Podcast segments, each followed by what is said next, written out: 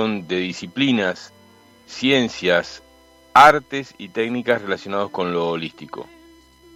Buscamos con ello el desarrollo físico, el desarrollo emocional, el desarrollo mental, pero por sobre todas las cosas buscamos en nosotros mismos, los que hacemos el programa, el Facu Acoglanis en la dirección, el invitado de hoy, el doctor Karim Raad, con quien vamos a hablar sobre el estado del planeta en este momento, y todos ustedes, donde los encuentre hoy sábado 16 de abril del 2022, eh, ya sea en sus casas, sus vehículos, sus trabajos, en donde estén, entre todos buscamos el desarrollo espiritual.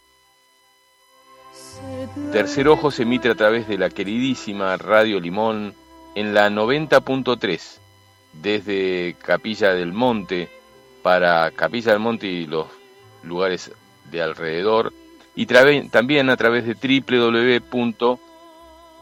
www.radiolimon903.com para todo el planeta y planetas aledaños. También eh, si quieren sintonizar la radio del señor Félix Novela Co, www.siriusfm.com. Bueno, estamos muy contentos una vez más de estar en esta querida, en este querido programa, en esta querida radio. Acaba de dejar su programa el señor Oscar Acoglanis con la otra realidad. Tomamos media horita más para que él pueda eh, difundir una entrevista y nosotros ubicarnos eh, en, el dique El Cajón. Estamos saliendo en vivo desde el dique El Cajón, aquí en Capilla del Monte. Eh, fin de semana largo, fin de semana, bueno, Semana Santa, eh, muy especial para, para nosotros y para todos. y en este caso tuvimos la visita de gente de Venado Tuerto, mi querido sobrino Emiliano Núñez con sus hijos y un amigo más, eh, don Nazareno.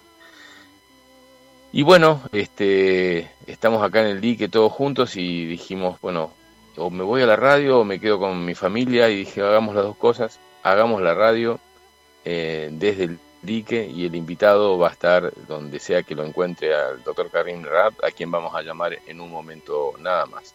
Esperemos que saliendo bien, nosotros eh, mm, estamos listos, dice Radio Limón, dicen que se escucha algún ruidito, hay que bancar unos minutos y después se va. Bueno, eso es lo que dice el Facu Clanis desde la radio. ¿Ustedes están ahí? Silvio de Negri, ¿estás ahí?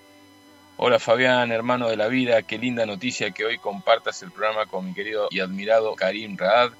Eh, recuerdo cuando ambos compartimos un programa del tercer ojo juntos a vos hace unos años, habrá sido por ahí, por la radio eh, astral seguramente. ¿Alguien más está por ahí? ¿Estamos escuchándonos? ¿eh? estamos en contacto, nos estamos escuchando, para mí sería un gusto que se comuniquen al 3548-400-994. El Facebook e Instagram del programa es Fabián Eduardo Ceballos y seguramente si le escriben al teléfono de la radio, eh, Facu cada tanto los va a ir pasando. Bueno, eh, felices Pascuas para todos. vaya a saber la historia que nos contaron si todo lo que estamos festejando cada vez que festejamos un fin de semana largo es la realidad, ¿no? Pero bueno, eh, se dice que es la Pascua de Resurrección de Cristo eh, y, bueno, ahí estamos. El Facu dice que está grabando, así que seguramente en, algún rato más cuando termine el programa él lo sube al Spotify de la radio, ¿eh? en el Spotify de Radio Limón, en Mm, ya no estamos subiendo. Alguien por ahí me, puso un mensajito, qué lástima que no estaba más en Evox. Antes me decían que lo saque de Evox, que lo ponga en otro lado y ahora me piden que vuelva a Evox. Y bueno, vamos a estar por Spotify, lo vamos a hacer más simple y fácil. A ver, mensajes. Eh, Silvio de Negri dice, sale perfecto. Si vieran dónde estoy, la verdad que es un lujo. Estoy viendo a mi sobrina, sobrina nieta en realidad, que va a salir a andar en kayak y mi sobrino nieto con un amigo que va a salir a andar en bici por la, costanera del dique El Cajón. Nosotros estamos acá. Hay un poco de ruido, tengo un poco de calor porque si abro las ventanas de la camioneta este, se escuchan las motos que están dando vueltas por el perilago del dique El Cajón. Hermoso día hoy en Capilla del Monte, hermoso fin de semana largo. ¿eh? Hemos tenido cantidad de gente en la techada, En el paseo holístico está desbordado, no alcanzan las manos para poder atender a tanta gente que está preguntando, eh, bueno, comprando algún producto, pero sobre todo queriendo, eh, bueno, encontrarse un poquito con uno en, estos, en estas salidas. Mucha gente de Buenos Aires, mucha gente de Uruguay, Uruguay, mi Uruguay querido, no sé si estará escuchando eh, el, Alejandro Simo desde allá, le mando un abrazo muy grande. mucha gente de Chile, me encontré con un tal Fabián de Chile que estuvo de visita por el paseo. Eh, y también de Paraguay y de Bolivia, ¿eh? países limítrofes que decidieron pasar este fin de semana largo aquí en esta zona. Y bueno, eh, acá estamos, nosotros haciendo la radio también. Mensajes que van llegando, acá escuchando, Fabi, abrazo enorme. Sale bárbaro, felices Pascuas, feliz paso a la vida. lo dice Nancy Garro, cómo te quiero, Nancy, te mando un beso grande. Eh, Bea Milacio de, San Juan dice, hola Fabiana, aquí escuchando desde San Juan, escuchando el programa, abrazos. Qué bueno, ¿eh? esto de la tecnología, que ustedes estén en, sus casas o donde sea que esté, y nosotros acá desde un lugar medio alejado de capilla eh, y, saliendo todos. Eh, Fernando y Nelly Pajón, Fabián, se te escucha como a los astronautas del Apolo. Abrazos desde capilla. Puede ser que haya algún ruidito, pero bueno, está, estamos bien. Eh, ajá, qué grande, Marcos Leveu, está escuchando también, dice, hola Fabi, hay que hacer la propuesta para cambiar el nombre del dique El Cajón al dique El Dragón. Para quienes eh, eh, hayan visto una ilustración de Ciruelo Cabral, que hizo en la época en que nosotros hacíamos sus muestras, él desde el Google Maps observó que el dique el, Cajón tenía forma de dragón y lo dibujó y le dio forma. Y a partir de ahí muchos empezaron a llamarlo el dique el dragón. ¿eh? Y bueno, eh, estaría buenísimo que todos lo podamos llamar. Qué gusto, Marquito, que estés acá y que me recuerdes esto. Tere Ferradas dice gracias por tan bellos programas espirituales. Caricias para el alma, saludos desde Verónica, provincia de Buenos Aires, bendiciones. Bueno, un beso Tere, sé que hace poquito que estás, El Ale Simo, qué genio, Ale. Bueno, nuestro compañero cumplió hace poquitos años, ¿eh? Eh, no, no el Ale, sino Francisco Ayala, que no creo que esté escuchando desde eh, California, pero bueno, le deseamos un muy feliz cumpleaños ya hace unos días. así que bueno, y el Ale dice, por supuesto que, que sí estoy disfrutando de tu compañía, feliz Pascua hermano querido. y bueno, esa es mi forma de ver, ¿no? ¿Qué sé yo? Es, tantas las cosas que nos dijeron una por otra que y que han armado historias que de alguna forma em, a veces siento que estamos festejando cosas que, no son, ¿no? Sobre todo, no sé si las Pascuas, porque no sé si Cristo murió en, esta época y no sé si resucitó. Hay muchas historias y muchas leyendas y, muchas eh, formas de verlo, porque se dijo que Cristo fue padre y que vivió en, la India y que murió de viejo. Entonces, estamos festejando las Pascuas de, Resurrección. Eh, murió y, volvió a, renacer y en ese momento este, eh, se fue a la India. ¿Cuántas, ¿Cuántas historias, cuántas incógnitas podemos llegar a tener en, en, un solo tema. El otro día sé que estuvo eh, Ricardo González dando una charla en el Cine Teatro Enrique Muñoz en Capilla del Monte hablando del tema de Jesucristo. Eh, lo vi, vi un, una imagen de eh, el otro peruano, que no me sale en este momento el nombre, que también estaba hablando sobre Cristo. ¿no? Es una época en la que Cristo, más que en Navidad, este, que Cristo es parte importante de, nuestra historia. Eh, obviamente que amamos a Cristo, pero eh, me gustaría tener un poco más claro su historia, su historia de vida. Eh, gracias, Hermano, me pone Marcos Leveo y me pone a principios de mayo, estoy por allá. Dale, dale, dale, que nos juntamos.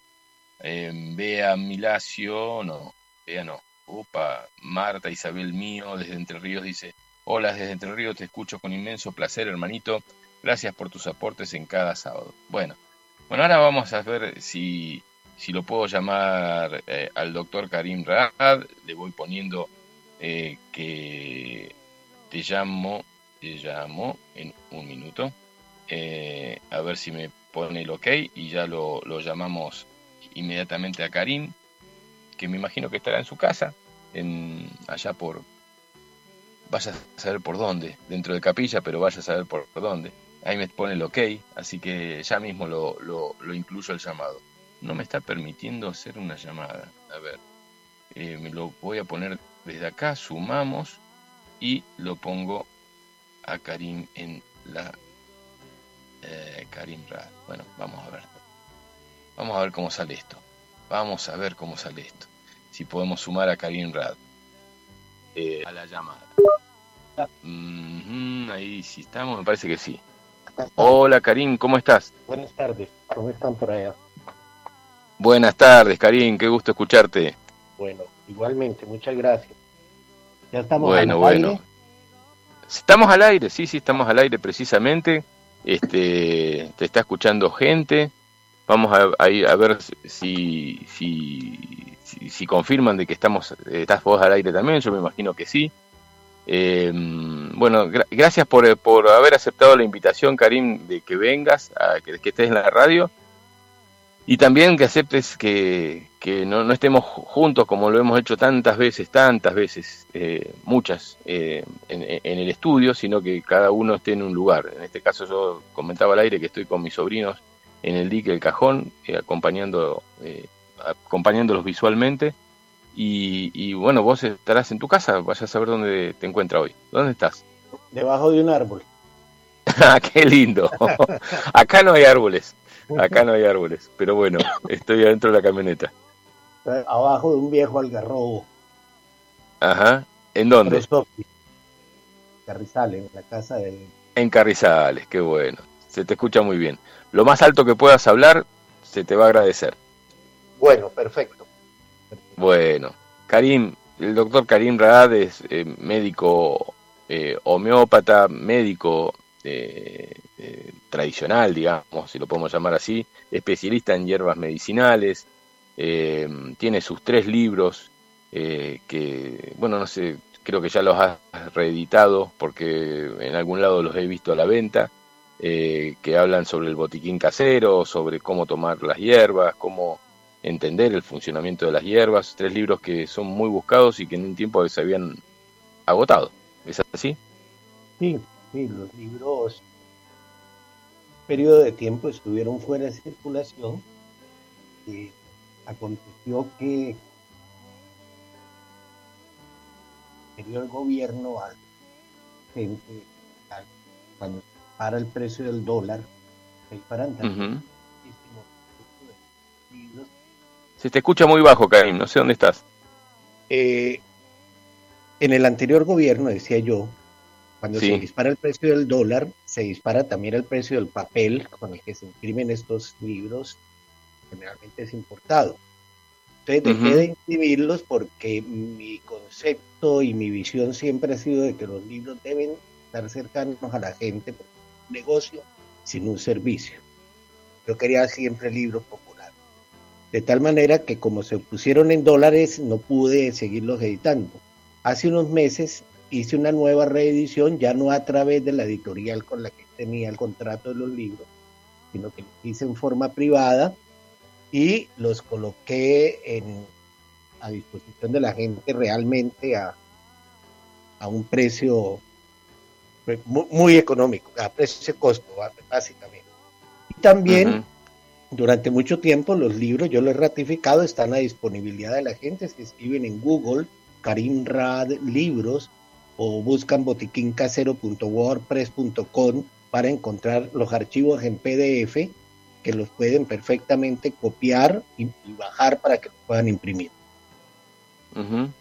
Siempre eh, lo has ofrecido a través de internet, siempre has ofrecido bajarlos gratuitamente. Has hecho también mm, una reimpresión que debe haber tenido su costo importante y lo estás poniendo prácticamente al costo. siempre te has dedicado a, de alguna manera difundir eh, sin el sentido lucrativo como principio, sino eh, el, hecho de que la gente conozca una forma de curación, eh, la cura, la sanación a través de los elementos naturales, ¿no? Vos mismo tenés ahí en, Carrizal tu huerta, la alimentación a través de la, alimentación natural. Siempre has buscado que el, que el ser humano vuelva a, a las raíces curativas eh, en contacto con la naturaleza. Eh, y eso, bueno, qué sé yo, habla, me, habla muy bien de vos y me pone muy contento que lo sigas difundiendo. Yo creo que, cuando uno toma eh, su vida en conexión con temas de conocimiento profundo que tengan que ver con, con este descubrir espiritual que estamos viviendo en esta época, en ningún momento eso se puede comercializar.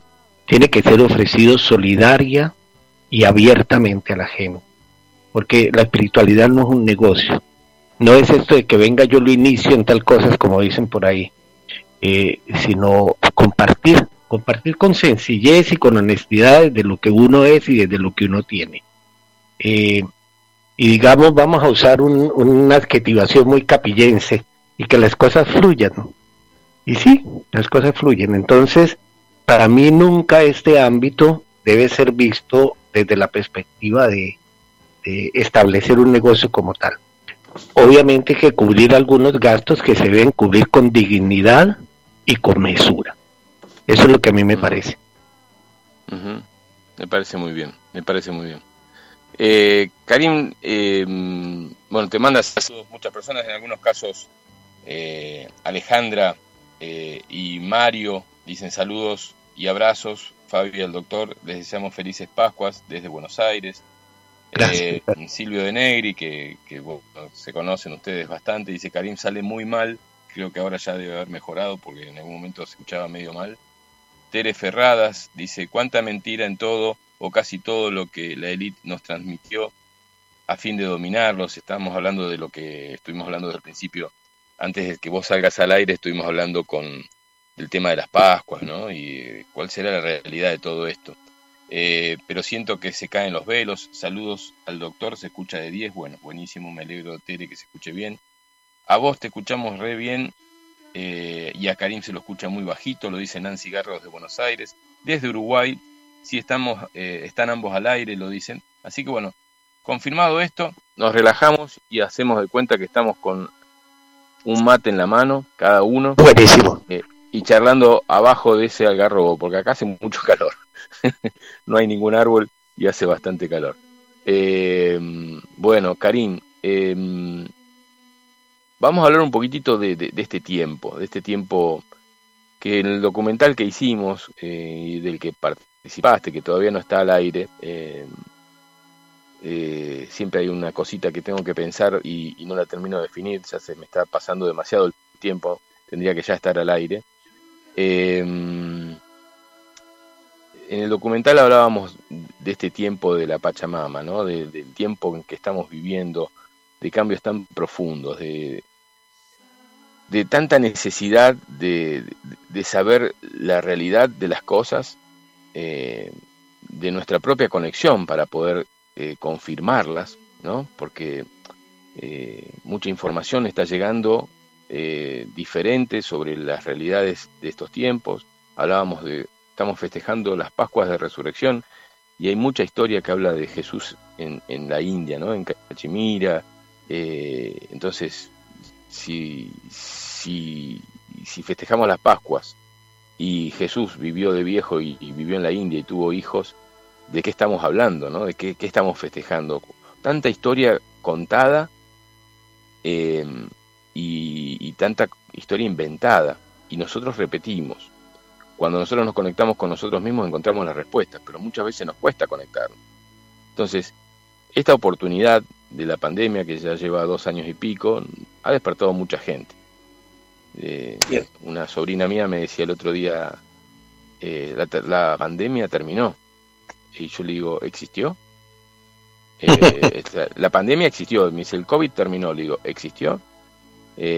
Bueno, vamos a hablar un poco de todo esto. eh, Karim, en el momento hermoso que estamos pasando como planeta y como seres en el planeta y las realidades que vos nos puedas contar desde tu punto de vista.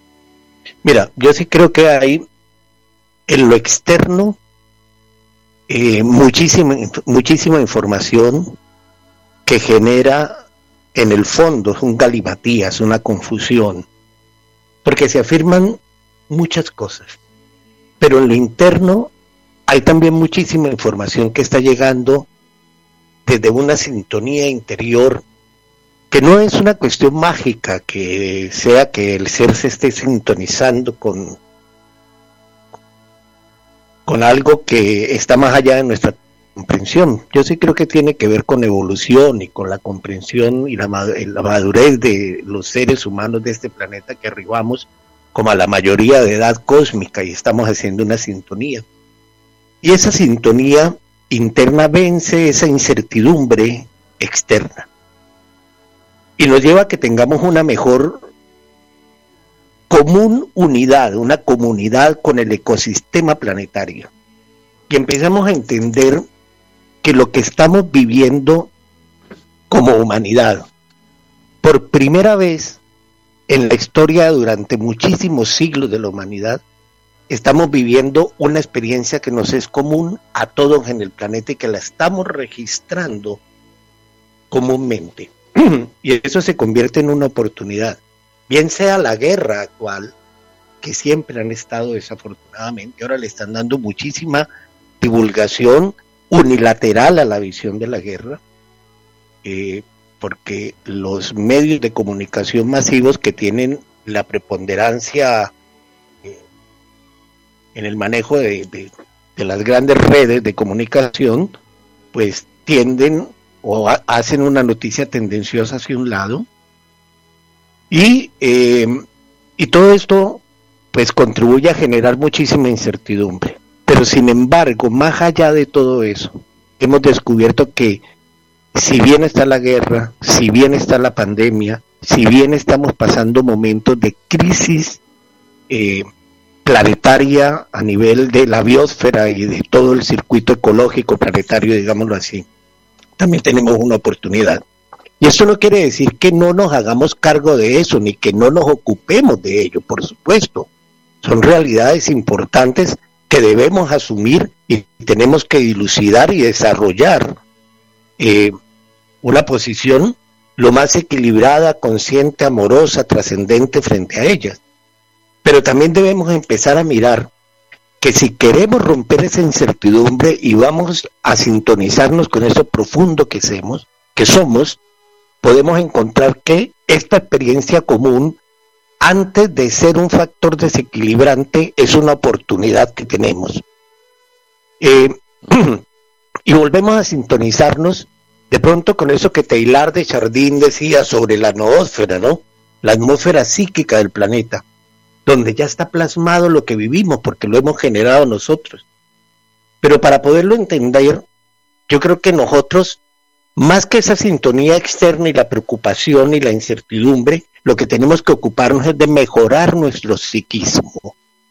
Y ese mejorar nuestro psiquismo implica un trabajo de desenvolvimiento profundo de la manera como leemos o hacemos la lectura de la vida, hacemos la, la sintonía y la proyección de nuestra existencia, la relación que tenemos con los medios y con la humanidad, hablo del medio ecosistémico, y desde allí empezar a encontrar que si en esa nosfera, en el inconsciente colectivo está plasmado, podríamos empezar a entender que, que esta situación como experiencia ya está en el orden de las cosas y eso lo vamos a empezar a entender entonces que este tipo de experiencias, desafortunadamente, por reflejo de nuestros propios actos, deben ser necesarias para nosotros.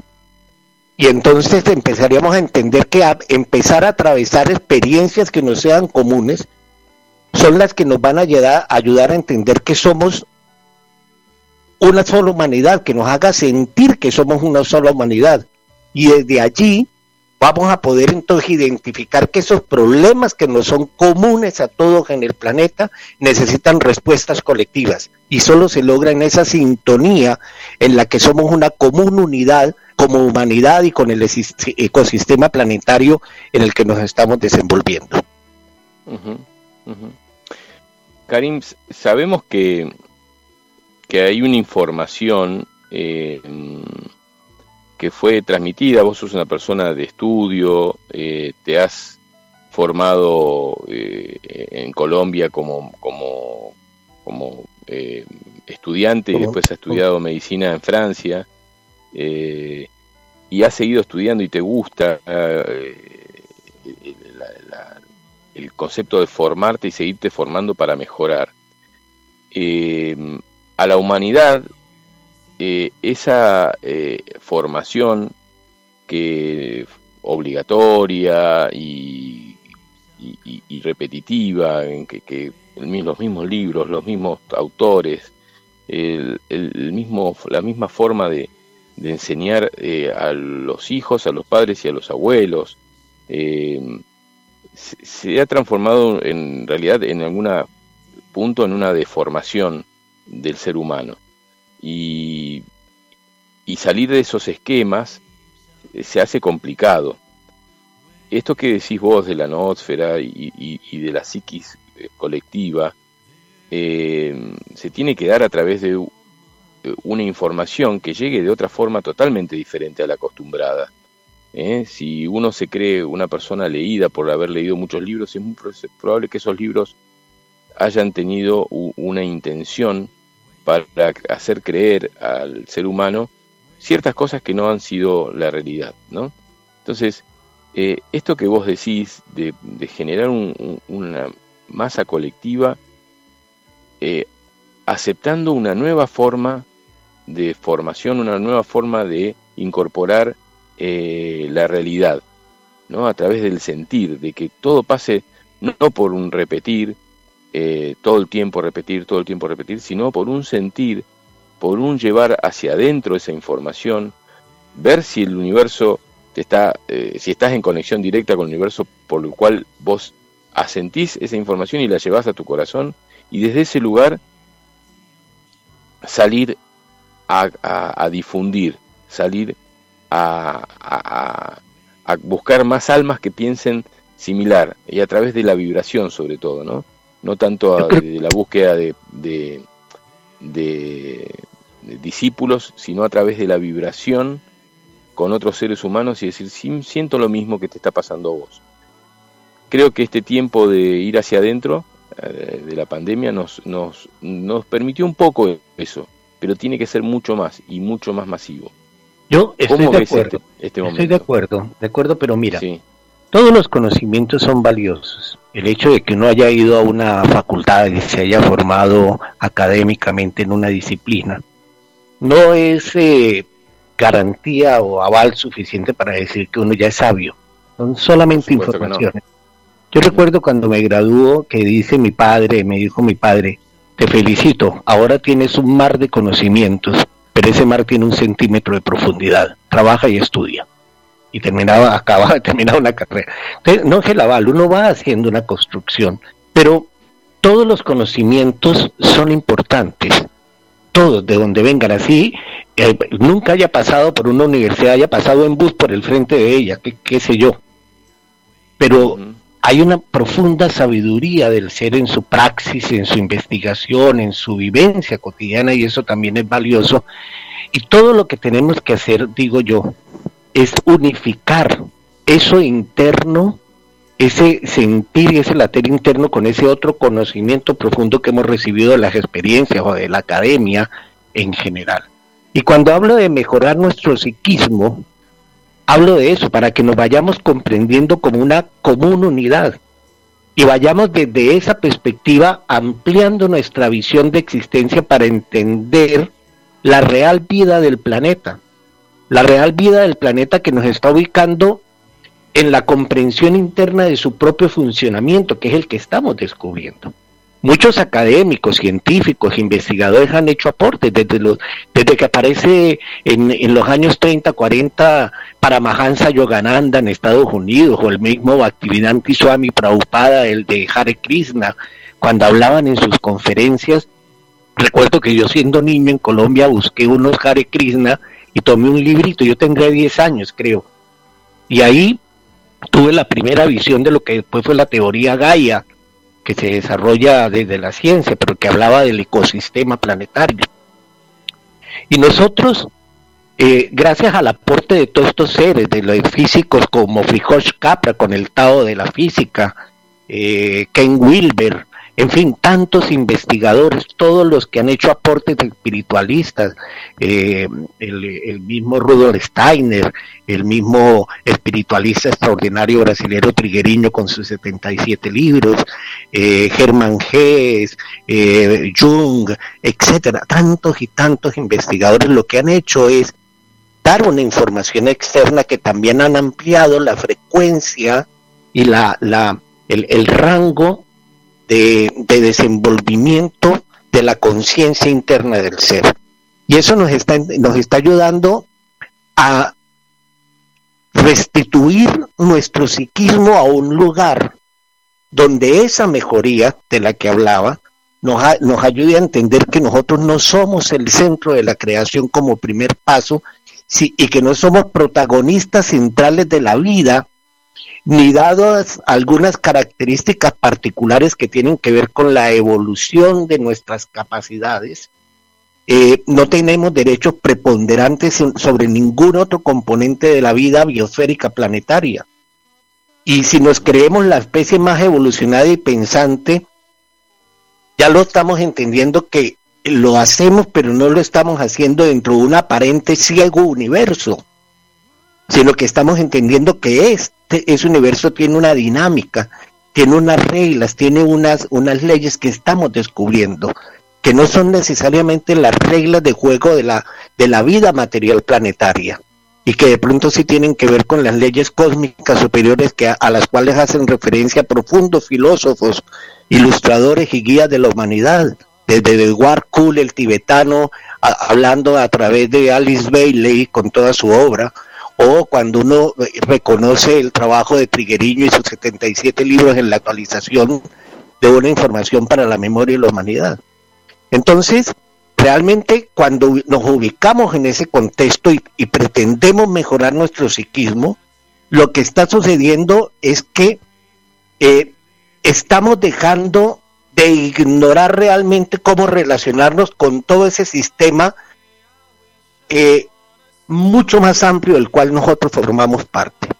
La física dice hoy que este es un universo constituido por holones, partículas, pequeñas partículas que son una totalidad en sí misma, que hacen parte de otra totalidad. Nuestra célula es una totalidad en sí misma que hace parte de nuestro organismo, que es una totalidad en sí misma, y nuestro organismo de la biosfera planetaria y la biosfera del planeta, el planeta, el sistema solar, etcétera, etcétera. Y constituimos un conjunto con unas dinámicas y unas leyes que estamos descubriendo. Y estamos descubriendo cuando mejoramos nuestro psiquismo, cuando entendemos que más allá de la apariencia, de los títulos, de los caminos recorridos, de las, de las eh, innumerables expresiones que podamos tener de arrogancia porque eh, constituimos algún capital económico, tanto material como intelectual. Más allá de todo eso, estamos descubriendo que también todo eso siendo valioso, sintonizado con lo interno y reubicándonos como humanidad y viviendo una experiencia que nos sea común, permite que la transformación de ese psiquismo nos ubique en el primer escalón donde debimos haber estado desde siempre. Cuando nos autoproclamamos el centro de la creación, nos distanciamos de los ciclos vitales sobre los que se mueve el planeta.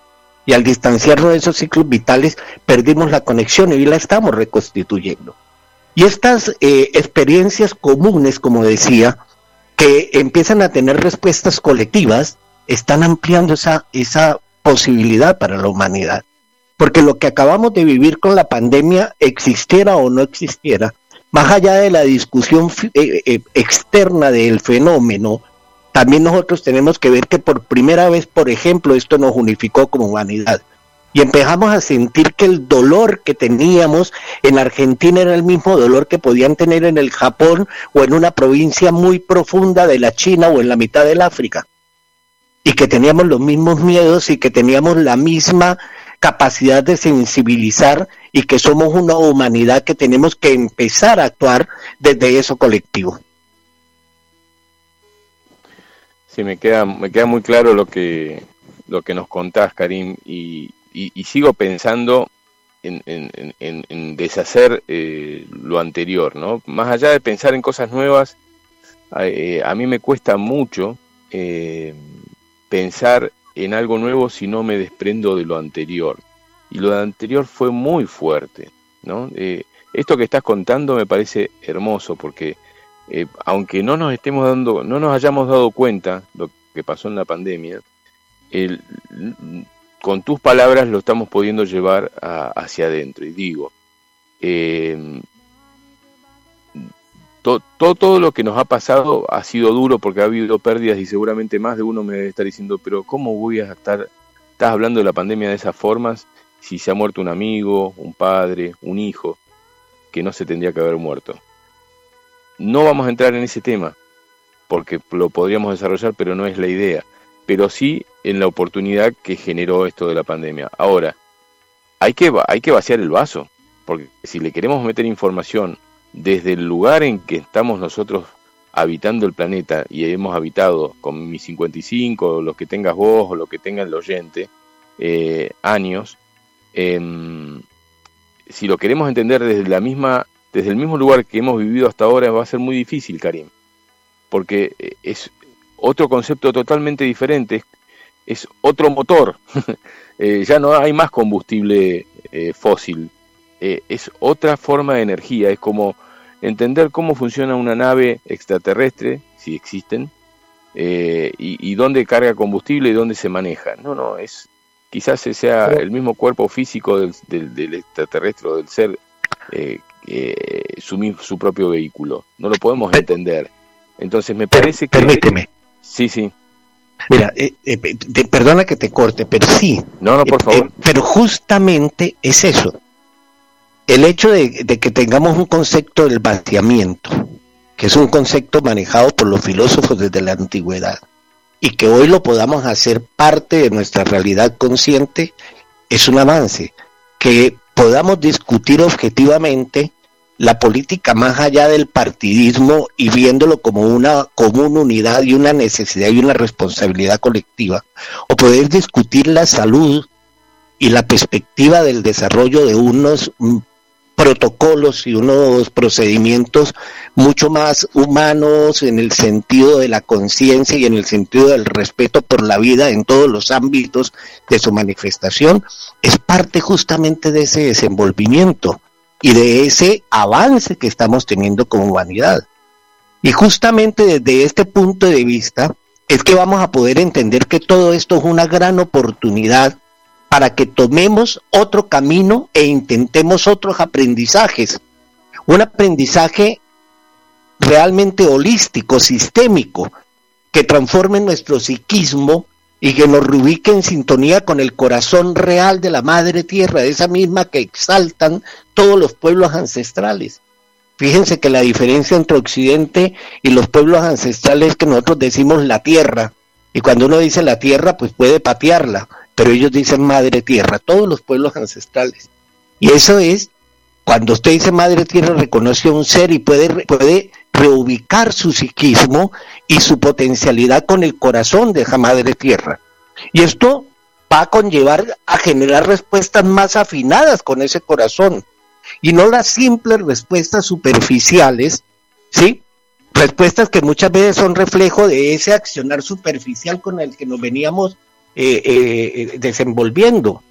Por eso, salvando la distancia, y no voy a entrar en la discusión científica al respecto porque eh, primero que todo, eh, aunque sea médico, no me siento con la suficiente eh, formación académica para hacer afirmaciones por desconocimiento respecto a la vacuna, pero yo sigo diciendo que justamente la vacuna sirviera o no una respuesta superficial, ¿sí?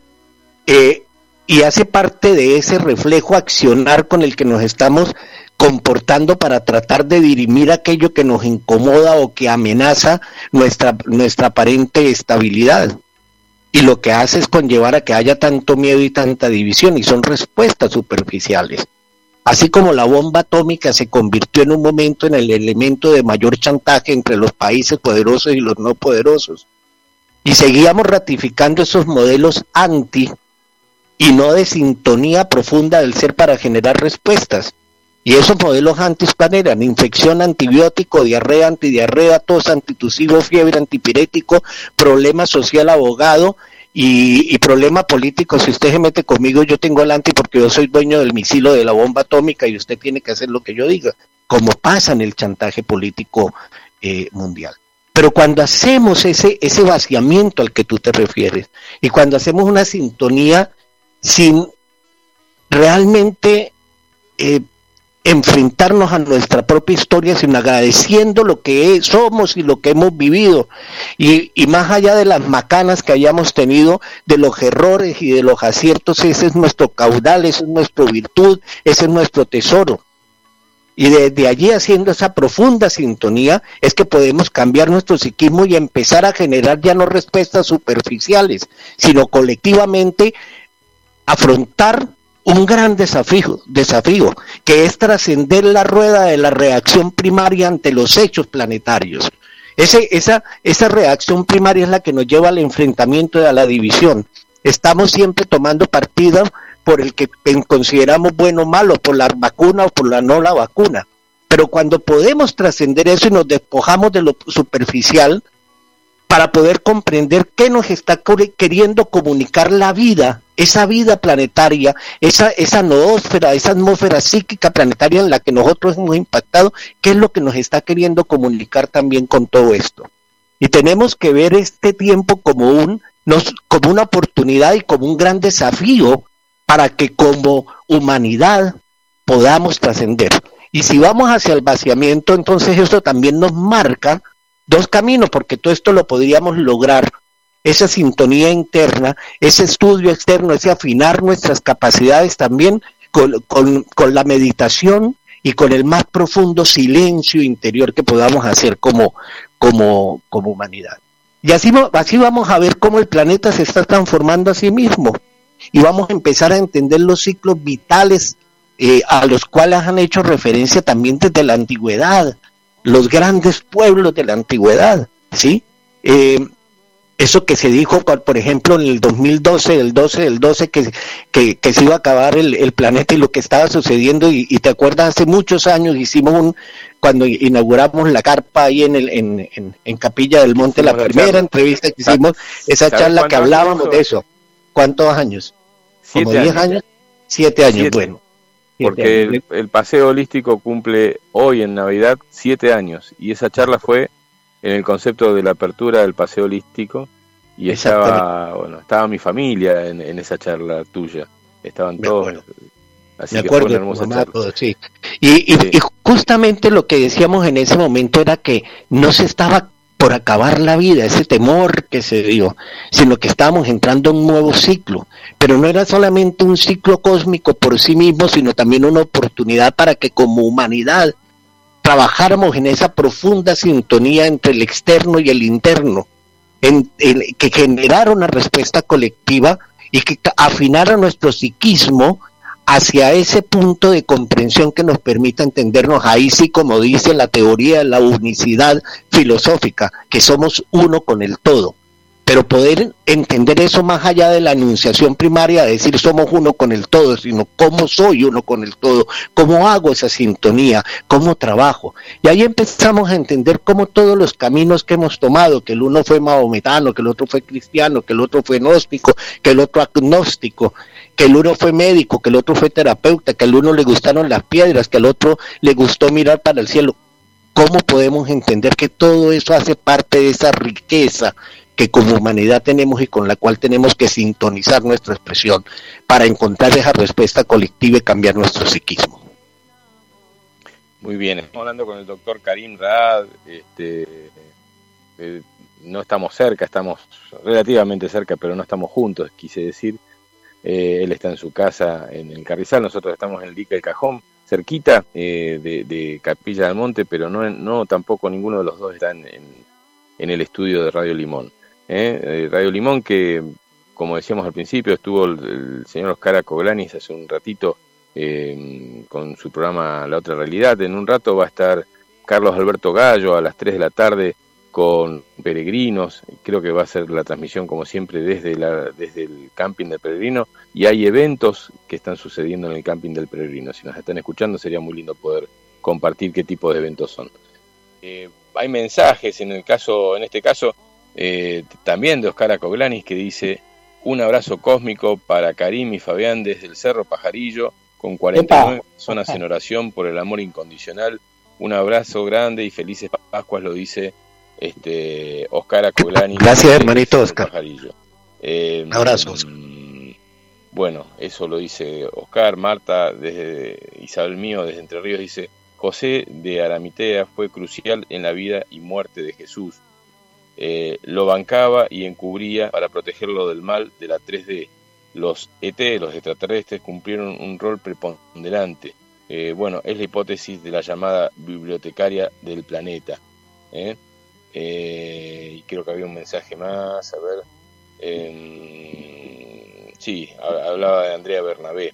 Dice acá, he aquí nuestro verdadero maestro amado por la eternidad, Sananda Kumara en el universo de Jesús de Nazaret, que murió a los 84 años. Bueno, son también son afirmaciones que hay que sentirlas, ¿no? Eh, en la India y dejó descendencia con María Magdalena y mezclando la sangre de sus descendientes con cátaros en el sur de Francia. Eh, Tere Ferradas dice, eh, te decía que yo llegué a tomar 22 psicofármacos por día eh, para los nervios porque hace mucho tiempo me hipnotizó un umbanda. Hoy con medicación y gotas de cannabis, agua de mar, de luna y de yuyos, eh, estoy muy bien. Tenemos que poder enfrentar y enfermar y sanar. y Silvio de Negri dice, lamentablemente he visto morir a cientos de personas durante la pandemia. Yo pensé en algún momento que esto nos iba a cambiar como humanidad, pero lamentablemente tuve, estuve muy equivocado. Tenemos que entender que todos somos unos. Seguimos igual eh, con el sálvese quien pueda. Bueno, es una forma de verlo. Sil, em, está bien y yo no te, vi, no te veo hace mucho tiempo. Ganas de verte tengo y me sobran. Pero creo que, que, también está la posibilidad de ver lo diferente, ¿no? Eh, es raro, es raro pensar en un, en un planeta como era antes, por suerte, porque siempre lo decimos aquí en el programa desde que volvimos, eh, cuando empezó la pandemia, eh, ojalá nunca volvamos a lo que vivíamos, porque siempre sentí que vivíamos una mentira y el tiempo lo confirmó, y, y sobre todo una mentira muy armada y que sobre todo ellos están tan arriba en, el pensamiento del ser humano colectivo o más masivo que manejan cada uno de, los de, las líneas y las hipótesis y las posibles respuestas a las preguntas que nos vamos haciendo. Entonces, cómo salirnos, como te decía recién Karim, estamos hablando con el doctor Karim Rad, eh, para quien recién sintoniza la radio, cómo salirnos de, todo lo anterior, pero de en serio, ¿no? no en, un momento del día, no en, algún fin de semana largo que nos podamos tomar y encontrarnos con la naturaleza, sino más bien salirnos de, la forma eh, obtusa quizás que veníamos manejando, la forma eh, precaria y, básica del, pensamiento humano. Eh, nosotros, y lo dicen muchos científicos, usamos menos del 10% de, nuestra capacidad intelectual y nuestra mente y nuestro desarrollo eh, cognitivo, porque fue, eh, fue nos fueron limitando hacia eso y cada vez más hacia, a través del uso de, medios de comunicación masivos como el televisor, o de películas, radio y demás. Eh, cómo salirnos de, la, de lo básico para ir a la profundidad. Ese es el viaje más hermoso que podemos plantearnos como, como seres humanos para este tiempo. Creo que sí, es justamente el camino. Y mira, ahí en las, diversas opiniones, saludos, tantas personas amigas, a las que saludo y abrazo. Hay un, hay un saludo también de, perdón, de Alberto Kusselman que te manda un gran saludo. Claro.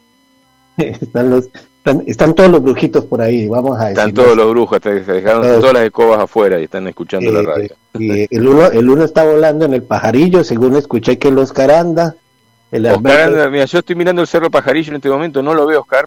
Pero lo veo volando por ahí una nave rara, de pronto es el...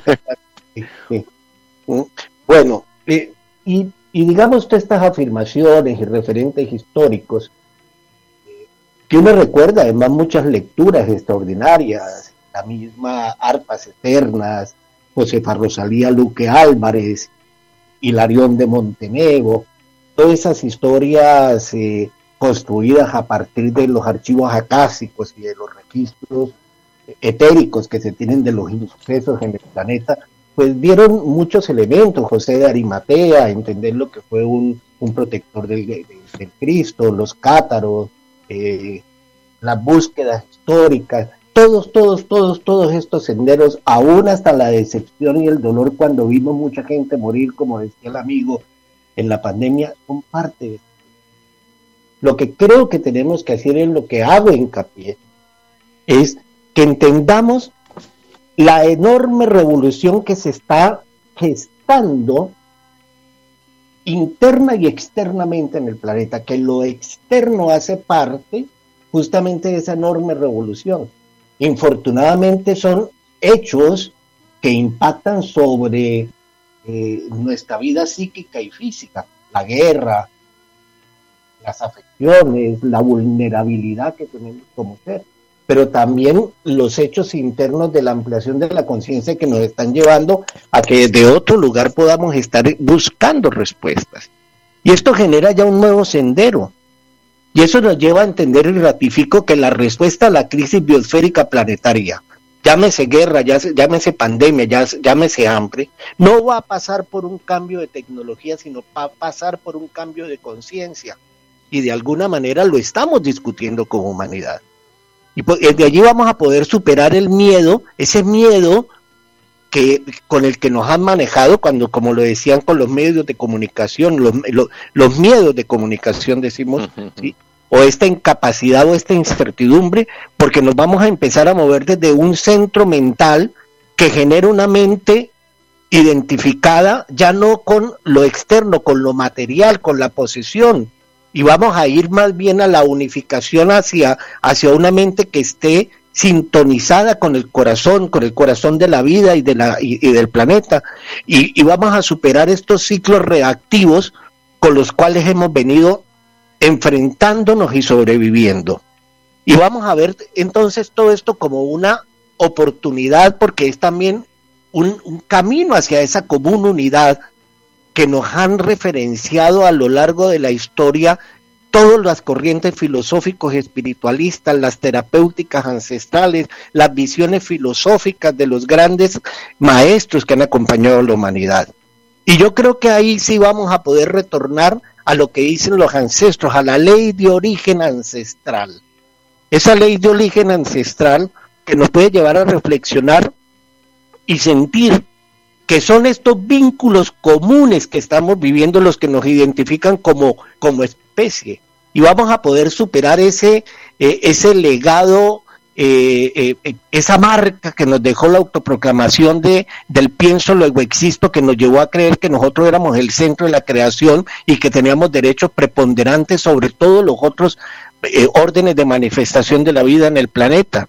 Y al poder superar ese creernos el centro de la creación y identificarnos con la mente material, material vamos y, centrista, vamos hacia una mente unificada con el corazón de la vida.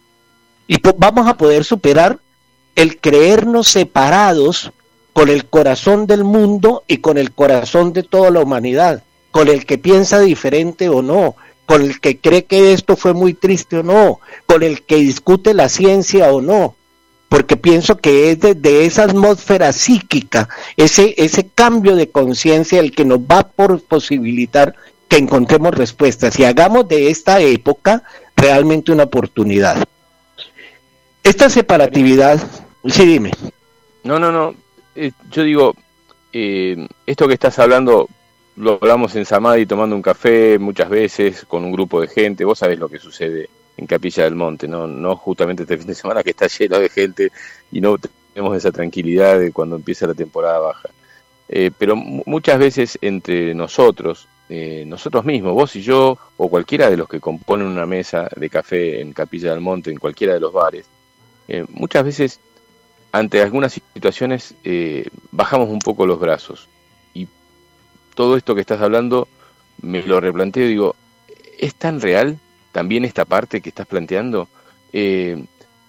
todo el pesimismo y, la negatividad que difunden los medios es una realidad y la estamos visualizando y la podemos ver. Pero esta expectativa tan hermosa de un futuro concreto, eh, hermanado, eh, de abrazos y de pertenencia al planeta, eh, ¿también que puede ser una ilusión?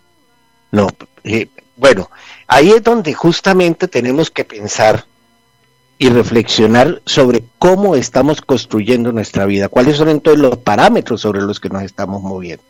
Porque si son esos parámetros negativos, donde se impone eh, la separatividad que, que, que nos lleva a que busquemos respuestas personales a nuestros problemas personales, no estamos entendiendo lo que comúnmente está pasando en el planeta. Desde hace muchos años, yo lo vengo diciendo y muchas veces en tus programas desde hace muchos años, he venido hablando de la necesidad de crear esta conciencia de común unidad para que la respuesta venga desde otro lugar, porque eh, al globalizarse la comunicación planetaria también se abrieron intercambios de informaciones y de conocimientos que ayudaron a que se expandiera nuestra conciencia. También empezamos a entendernos desde una manera mucho más global y empezamos a entender que frente a lo que hoy está pasando, como ejemplo la pandemia o la guerra, empezamos a entender que eso ya no son hechos aislados que tocan solamente una parte de la humanidad, sino que nos tocan colectivamente. Y entonces eso también nos lleva a entender que los problemas son comunes y que necesitan respuestas colectivas porque son problemas comunes. Y cuando yo empiezo a entenderlo desde allí, empiezo a entender que me puedo hermanar y me puedo comunicar de una manera distinta con el otro. Que ese sentimiento profundo de separatividad ya no está. Ya puedo entender, y lo dije muchas veces en tu programa, por ejemplo, que la guerra entre eh, eh, por las Malvinas no es un problema de Argentina e Inglaterra solamente, es un problema de la humanidad ya hemos entendido que, que se muera un niño de hambre en el África es un problema de la humanidad y que necesitamos respuestas desde otro lugar de nuestra conciencia y que tenemos que hacer un esfuerzo como humanidad porque ese es el desafío que tenemos, trascender la rueda de la reacción primaria ante los hechos para generar respuestas colectivas, pero lo hago de cuando me salgo de mi centro egoístico donde yo me creo el centro de la creación y creo que solamente vivo para generar respuestas a mis pequeñas necesidades que no son nada en relación con todo lo que está pasando planetariamente. Hemos creído que solo estamos buscando nuestra realización personal, colocándonos en el centro de nuestra identidad y de esa falsa personalidad que construimos desde el código de Ergo Sum. Y justamente la, la, eh, la búsqueda más profunda, nada fácil, pero que debemos buscar si queremos que todos los cambios que están dándose en el planeta sean sintonizados hacia la armonía y hacia una respuesta colectiva, tenemos primero que todo hacer esos cambios. Repito, uno, romper con esa autoproclamación que somos el centro de la creación, romper con esa falsa personalidad individual que construimos a partir de la, eh, de la preponderancia que creemos tener sobre todos y sobre todos, bien sea porque acumulamos bienes materiales o conocimientos X o Y, y empezar a mirarnos desde otro lugar como lo hacen los reinos. El reino vegetal es un reino que actúa con una conciencia colectiva. Hoy hablamos de la red micelar, de la, de, de, la red, vamos a decirlo básicamente, digamos como una red de hongos, ¿sí? Que eh, que es como un, un, sistema nervioso central planetario que intercomunica todas las especies y que los asiste como un colectivo y que genera respuestas colectivamente frente a los problemas particulares que pueda tener un componente de, esa comunidad. Un árbol que se muere, un árbol al que le falta un, un mineral, un árbol que está sufriendo de sequedad. El colectivo genera respuesta, pero ¿por qué lo hacen? Porque el reino o los reinos se integran como un colectivo, no están en la competitividad individual, sino están en la conciencia de la común unidad.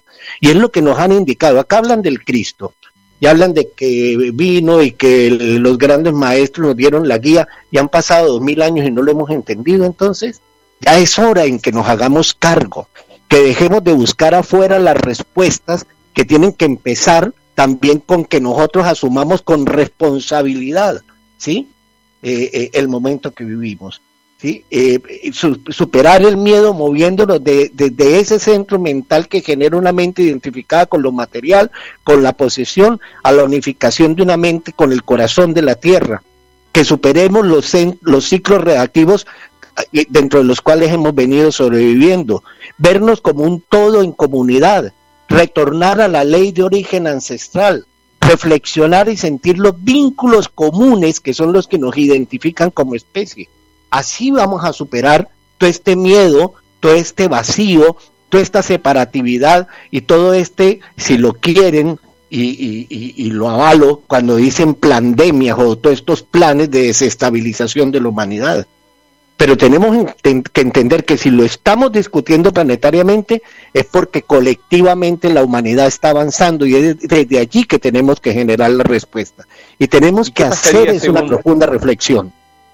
¿Qué pasaría según esta forma de ver eh, que comparto 100%, o sea, eh, necesitamos hacer un cambio hacia ese lado eh, de una forma urgente, porque no, no podemos más sostener este, este formato de, consumo de las riquezas del planeta para poder vivir eh, de una forma holgada, económicamente este,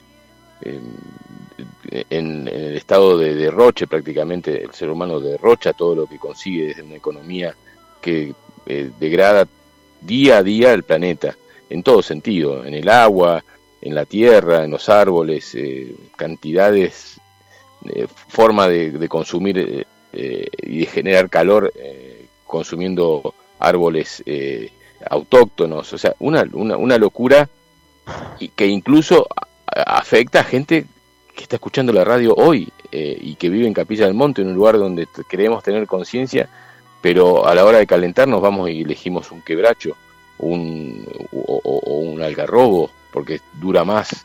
Eh, hay tantas formas de ver eh, el, ejercicio que estamos haciendo de, deterioro del planeta que son eh, realmente muy alarmantes.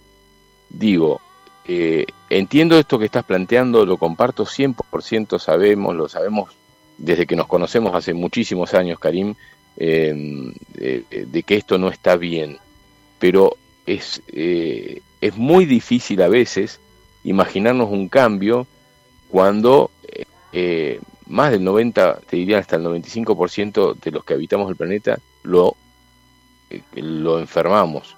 Y así como enfermamos al planeta, nos enfermamos nosotros con nuestras formas de pensar. esto que estás diciendo yo lo comparto, pero me encanta escucharlo los sábados, pero no sé si lo, comparto, lo pongo en práctica en el día a día en mi vida en, mi quebrada de luna o en mi capilla del monte o ahora en el dique del cajón. No sé si lo estoy poniendo en práctica. Si lo pones, si lo coloca. El tener este programa es parte de eso. El abrir este espacio de unificación es parte de eso. El identificarse con querer y preguntarse si podemos seguir sosteniendo el uso de combustibles fósiles es parte de ese, eh, la necesidad de encontrar otras respuestas frente a la crisis es parte de ese avance. Y son los pequeños logros que estamos logrando porque saben cómo se pueden consolidar esos logros, porque un día nuestra conciencia los instaló, los comprendió. Y ahí es donde están los cambios y ahí es donde tenemos que sentarnos y, y ahí es donde podemos disolver la separatividad creada por ese pensar que somos el centro de todo y de todos y regresar a los vínculos esenciales, a las relaciones esenciales, más allá de lo que deseamos y por lo que luchamos individualmente.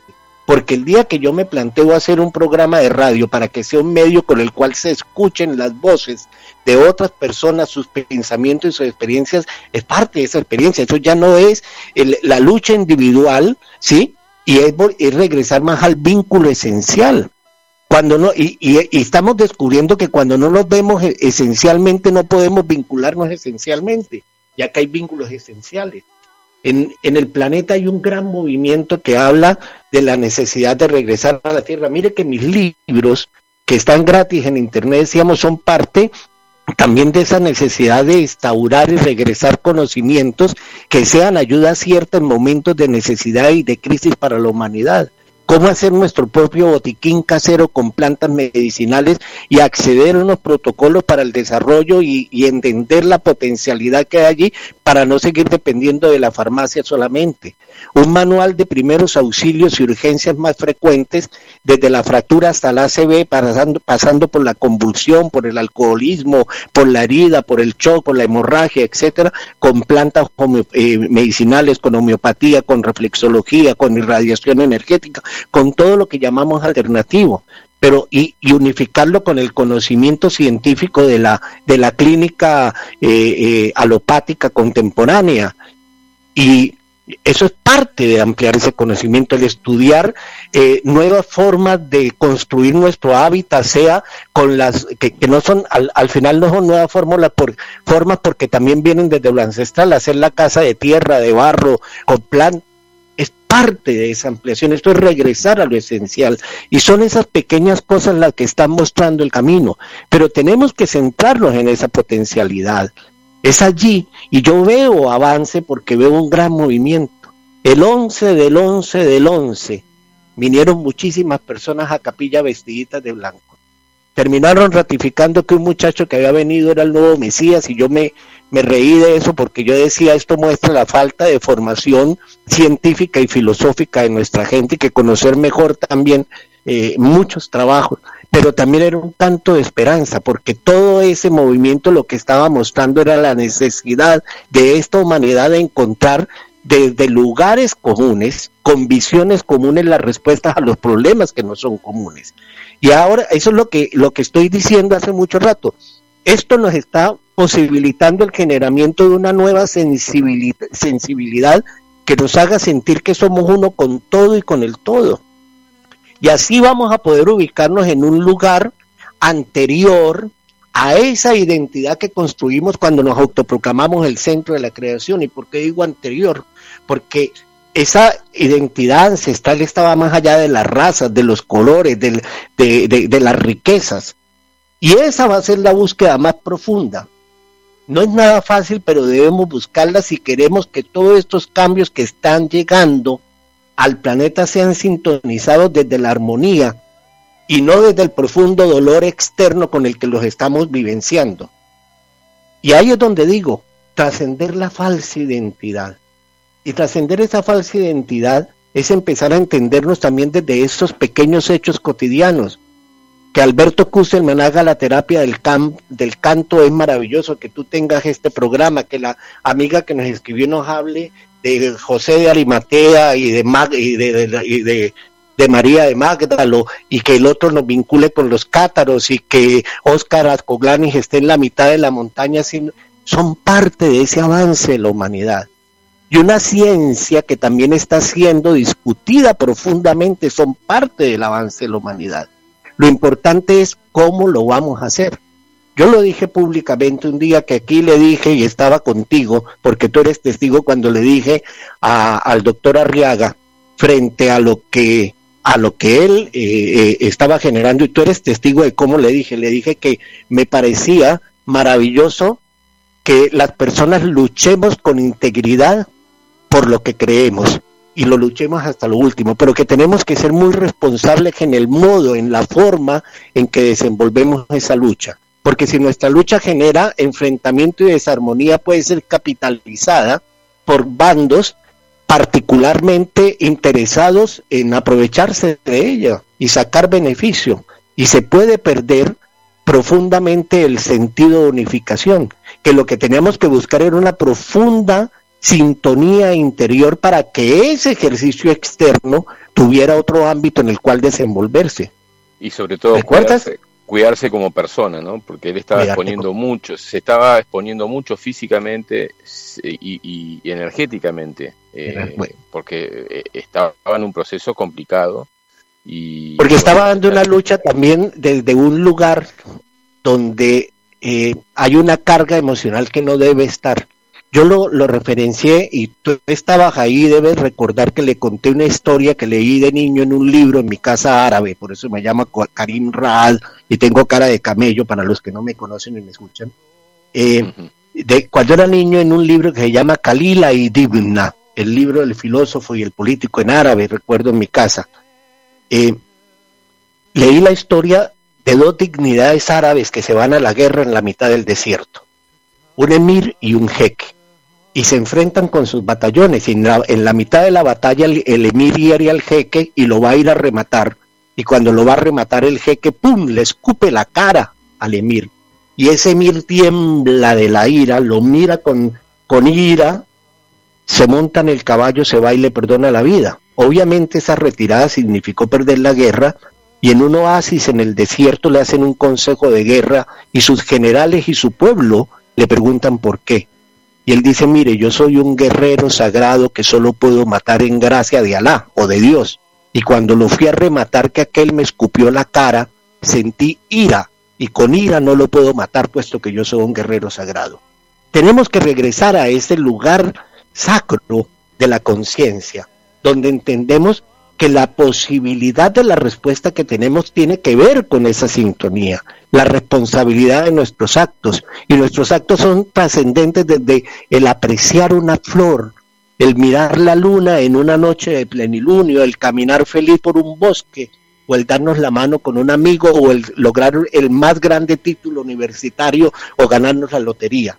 Todo hace parte de ese todo que tenemos que mirar desde el corazón profundo del ser desestructurando esta falsa personalidad externa para podernos eh, trascender, ¿sí? Y procurando establecer la relación, el vínculo como lo esencial, como lo que siempre fue, porque nosotros somos hijos del vínculo, nosotros somos hijos de las relaciones, por eso psíquicamente es que tenemos que regresar al vínculo. Tú, yo, cualquier oyente, somos hijos de los vínculos. Y nuestra vida está en lo vincular y eso vincular es fortalecernos en la conciencia para poder regresar allí. Prepararnos para regresar desde ese centro mental cuando entendemos el vínculo con lo esencial, ¿sí? Regresar a la ley de origen, al corazón del planeta, a sintonizar nuestra mente con otra perspectiva y a entender esto como una oportunidad. Qué difícil fue el momento de estos la primera parte de estos dos años donde esa parte del vínculo fue obligadamente eh, separada, ¿no? Separada sistemáticamente en todo el planeta. O sea, que todo ser que quiso estar con su familia, sus amigos, no lo pudimos lograr, no lo pudimos hacer. Y qué reconfortante fue retomarlo. Y qué valor doble o triple se le agregó a una relación eh, que por momentos fue prohibida por varios meses. Entonces, eh, cuando creo que cuando sistemáticamente te obligan a hacer cosas eh, y no logran su objetivo, eh, el poder de recuperación es mucho más rápido y más efectivo y más consciente en los grupos colectivos como vos lo decías antes. Hay mensajes que van llegando, déjame un bonito que te los lea, de gente que quiero mucho. bueno, lo dije lo de Alberto Kusselman, Voy a repetir simplemente los nombres de las personas que mandaron mensajes. Oscar Acoglanis desde Cerro Pajarillos, Alejandra desde Buenos Aires, Nancy Garro, Alejandro Simo, eh, Marcos Lebeu, eh, Bea desde San Juan, Fernando Dinelli desde acá nomás, creo que están en la provincia de Córdoba. Eh, Silvio, o acá por lo menos en Capilla. Silvio de Negri dice, ¿de dónde surgió la pandemia? Es totalmente discutible y ya lo charlamos, pero que existe existió. Sí, sí, obviamente existió. Millones de muertos lo confirman. Eh, para mí fue, eh, esto lo digo yo, Silvio, eh, fue por mala praxis en la mayor parte, por mala forma de abordar el, el, ordenamiento del paciente. demos gracias a Dios que esto de a poco va terminando, pero cuidado pueden venir cosas peores. Pero lo vamos a abordar desde otro lugar, querido Silvio, ya no desde la sumisión y de bajar el copete y de una forma eh, abusiva que lo manejaron los medios, los gobiernos, los laboratorios y demás. Tere dice, siento que habemos muchos seres con una visión amorosa de este momento, solo que los medios no muestran esto, muestran miedo a fin de dominarnos, pero siento que la luz ha ganado y el doctor está y el doctor y esta radio lo confirman en eh, lo que transmiten. Gracias, y lo dice Tere Ferrada, creo que desde Buenos Aires. Adri León dice, saludos a Karim y agradecida de que comparta su sabiduría. Eh, te mando un beso muy grande, Adri. Eh, Gra Jiménez que dice desde Quebrada de Luna, hola, buenas tardes Fabián, escuchando desde Quebrada de Luna, muy interesante la charla con Karim, saludos a todos. Eh, Juan y Vicky escuchando desde Malargüe, Mendoza, me imagino que ya estarán viniendo para Córdoba de a poquito. Dice Fabi, los estamos escuchando, estuvieron por el sur, viajeros eternos de este momento hermoso que estamos teniendo. Y a la Radio Limón eh, dice, hola, eh, doctor Karim, Lorena desde Argentina, desde Jujuy. Dice, abrazo gigante, lo admiro muchísimo, gracias por su ser y compartir. Felices Pascuas Karim, sos un gran guía para mí. Gracias por guiarme hacia el amor a nuestra Madre Tierra y toda la guía que llevamos dentro eh, como ser. Te quiero, Anabela, desde Santa Fe. Saludos para el doctor de parte de Nati y Juan, escuchándolos muy atentamente y felizmente desde Seis a Buenos Aires.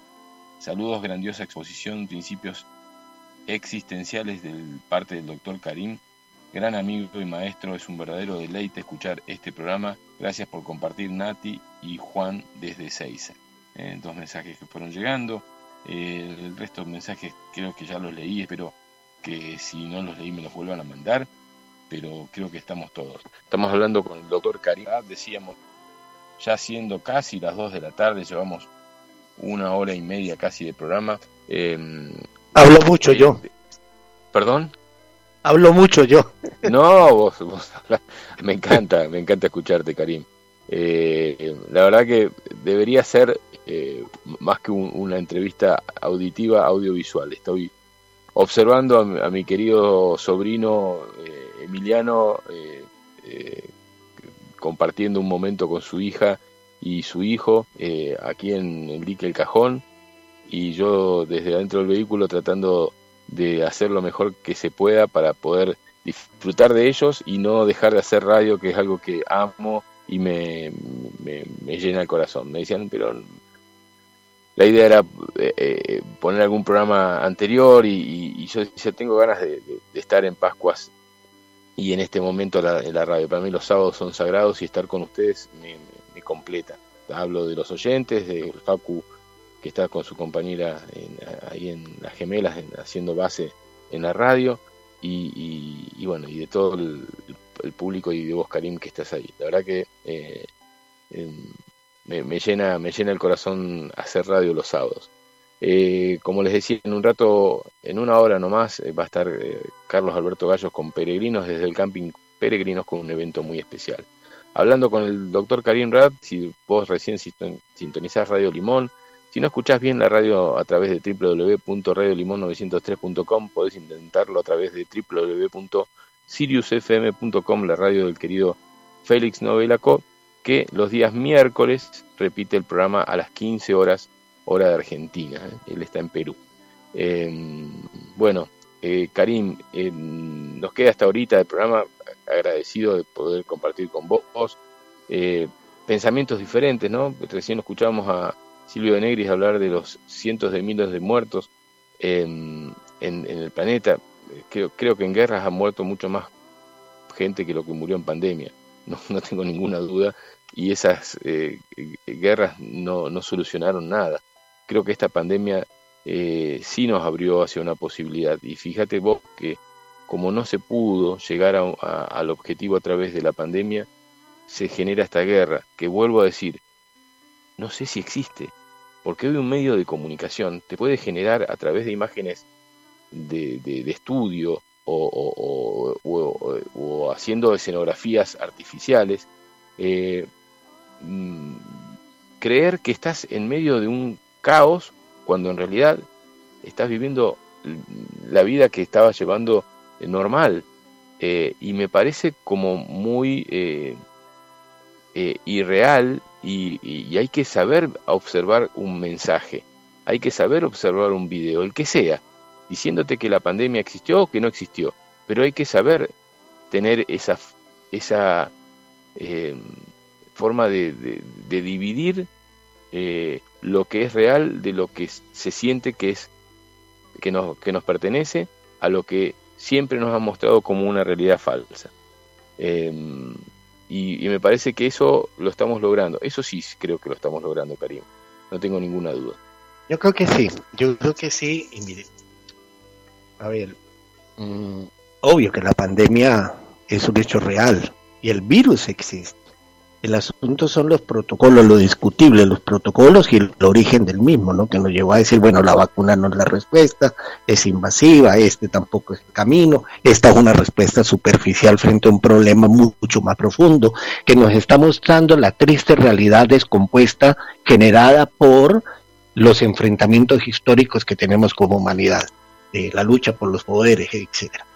Pero en el contexto de lo que venimos hablando, es justamente mirarlo desde otro lugar, que es a lo que los estoy invitando, para poder generar esa respuesta.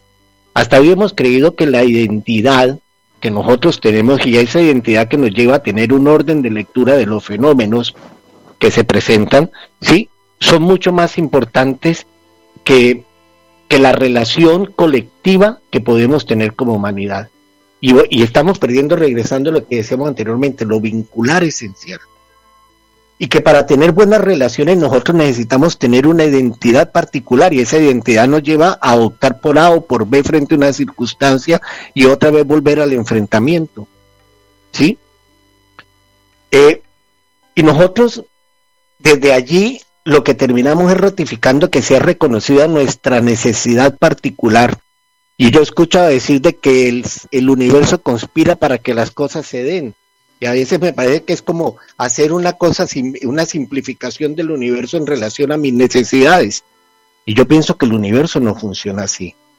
Esas leyes dinámicas son mucho más profundas y las estamos descubriendo desafortunadamente con hechos de dolor y parece que parecería que necesitamos estos hechos para que nos unifiquemos desde otro lugar como humanidad y generemos respuestas pero entendamos que existen otras posibilidades más allá de ese yo particular, de ese disenso, de esa elección eh, individualista, de esa declaración que nos lleva a creernos el centro de la creación.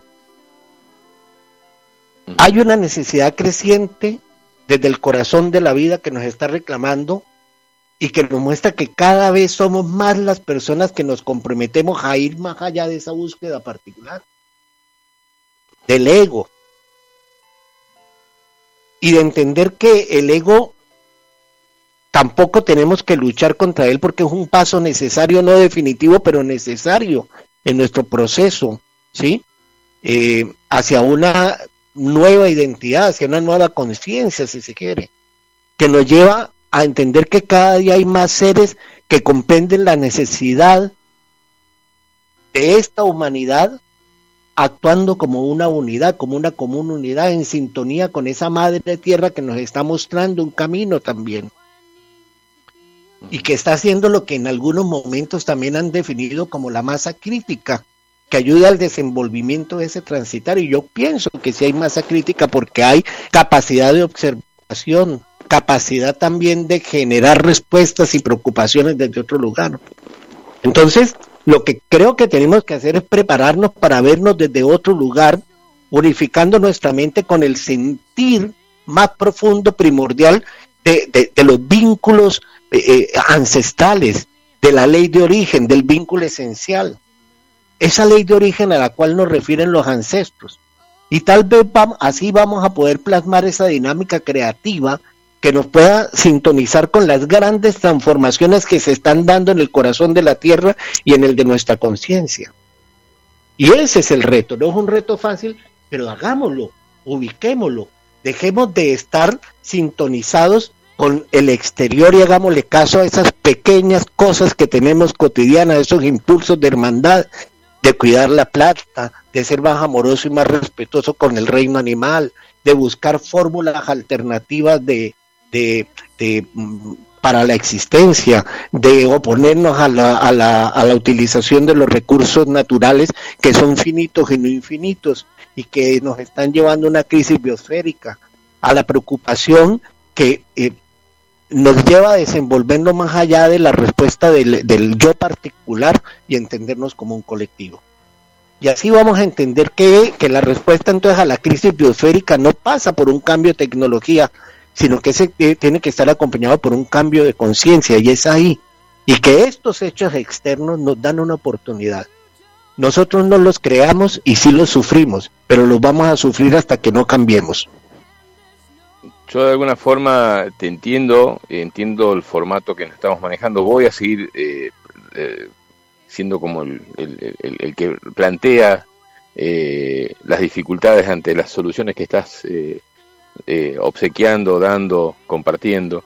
Y, y, yo digo, bueno, yo en este momento estoy en un lugar y vivimos, y lo sabemos y lo agradecemos, un lugar sagrado como es las sierras de Córdoba, Quebrada de Luna, ERX, como quiera llamarlo, la, zona donde vivimos, ¿no? Estoy viendo familias disfrutando de este eh, dique cajón, un niño caminando eh, descalzo eh, y poniendo sus patitas en la arena, no sé, viendo algo quizás nuevo para él, quizás por primera vez, quizás venga de una ciudad.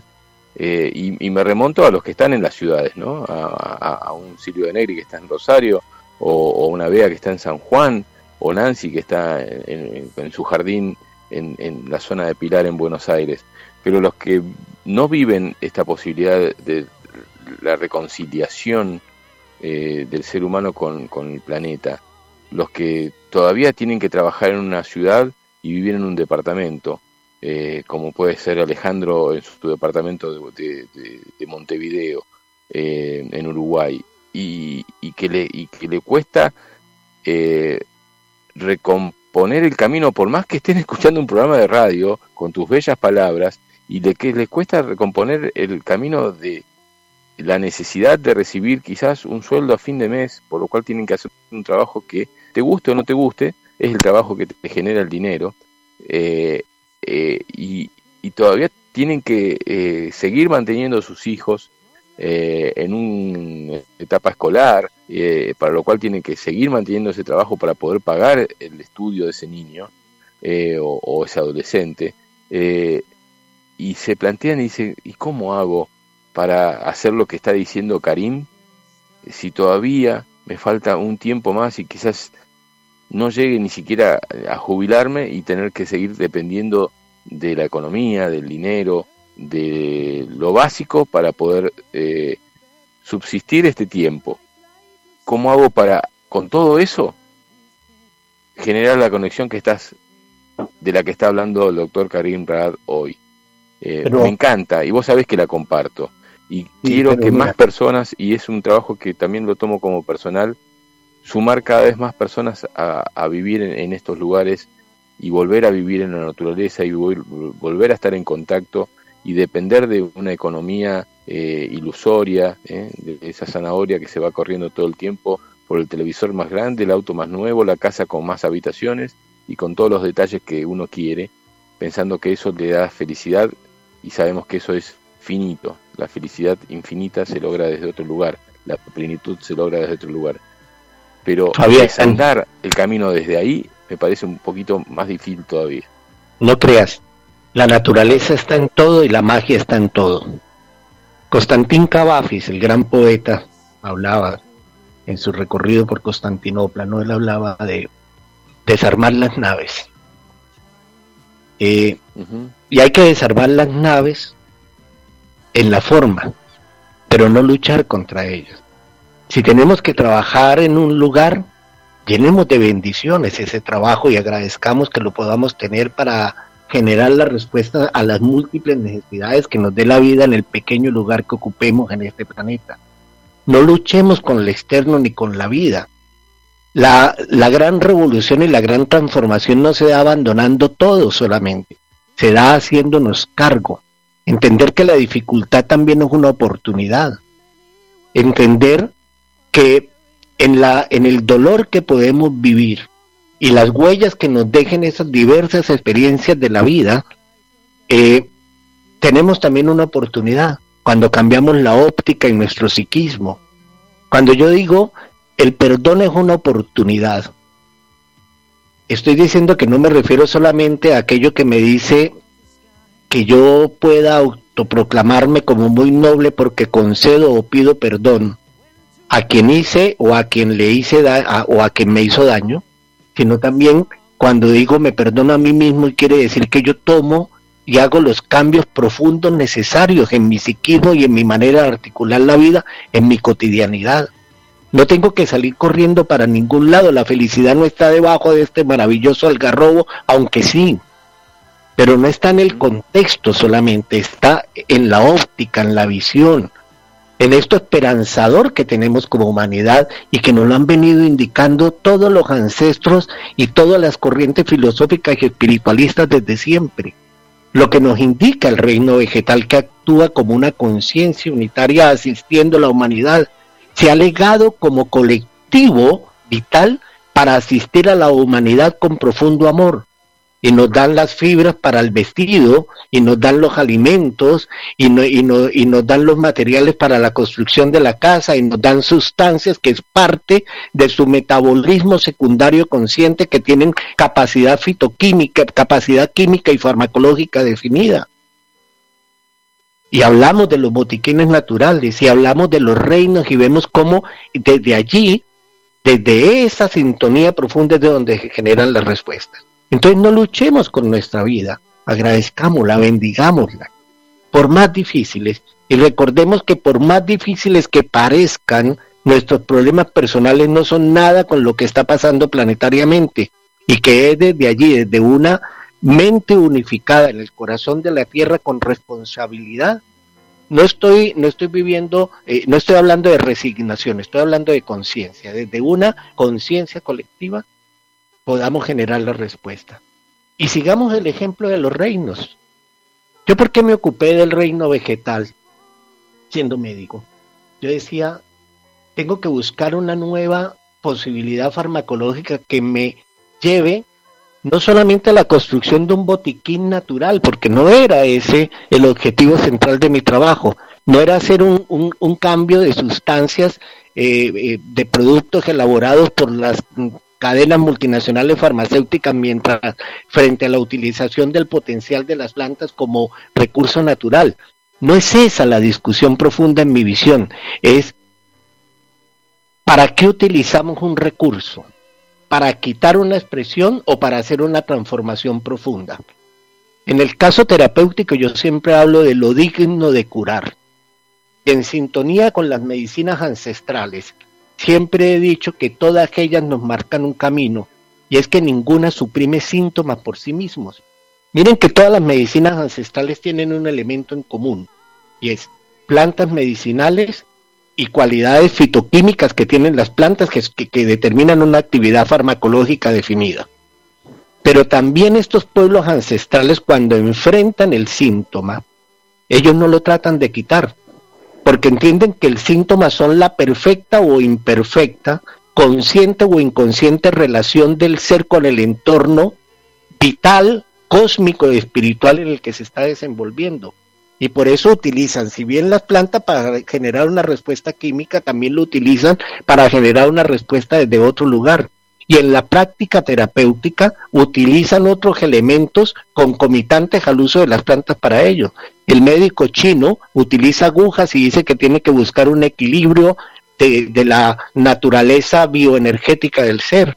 Y el médico ayurveda utiliza plantas pero te canta un mantrams o te, o te utiliza un, una franja de lujo, un mandala, y el médico de la mitad del Amazonas saca un ramo de plumas de papagayo y te dice limpia porque todos están buscando es retornar el ser al punto de equilibrio y, posibilitar que cumpla desde allí con los más altos fines de su existencia, pero en ningún lado suprimir la sintomatología como respuesta.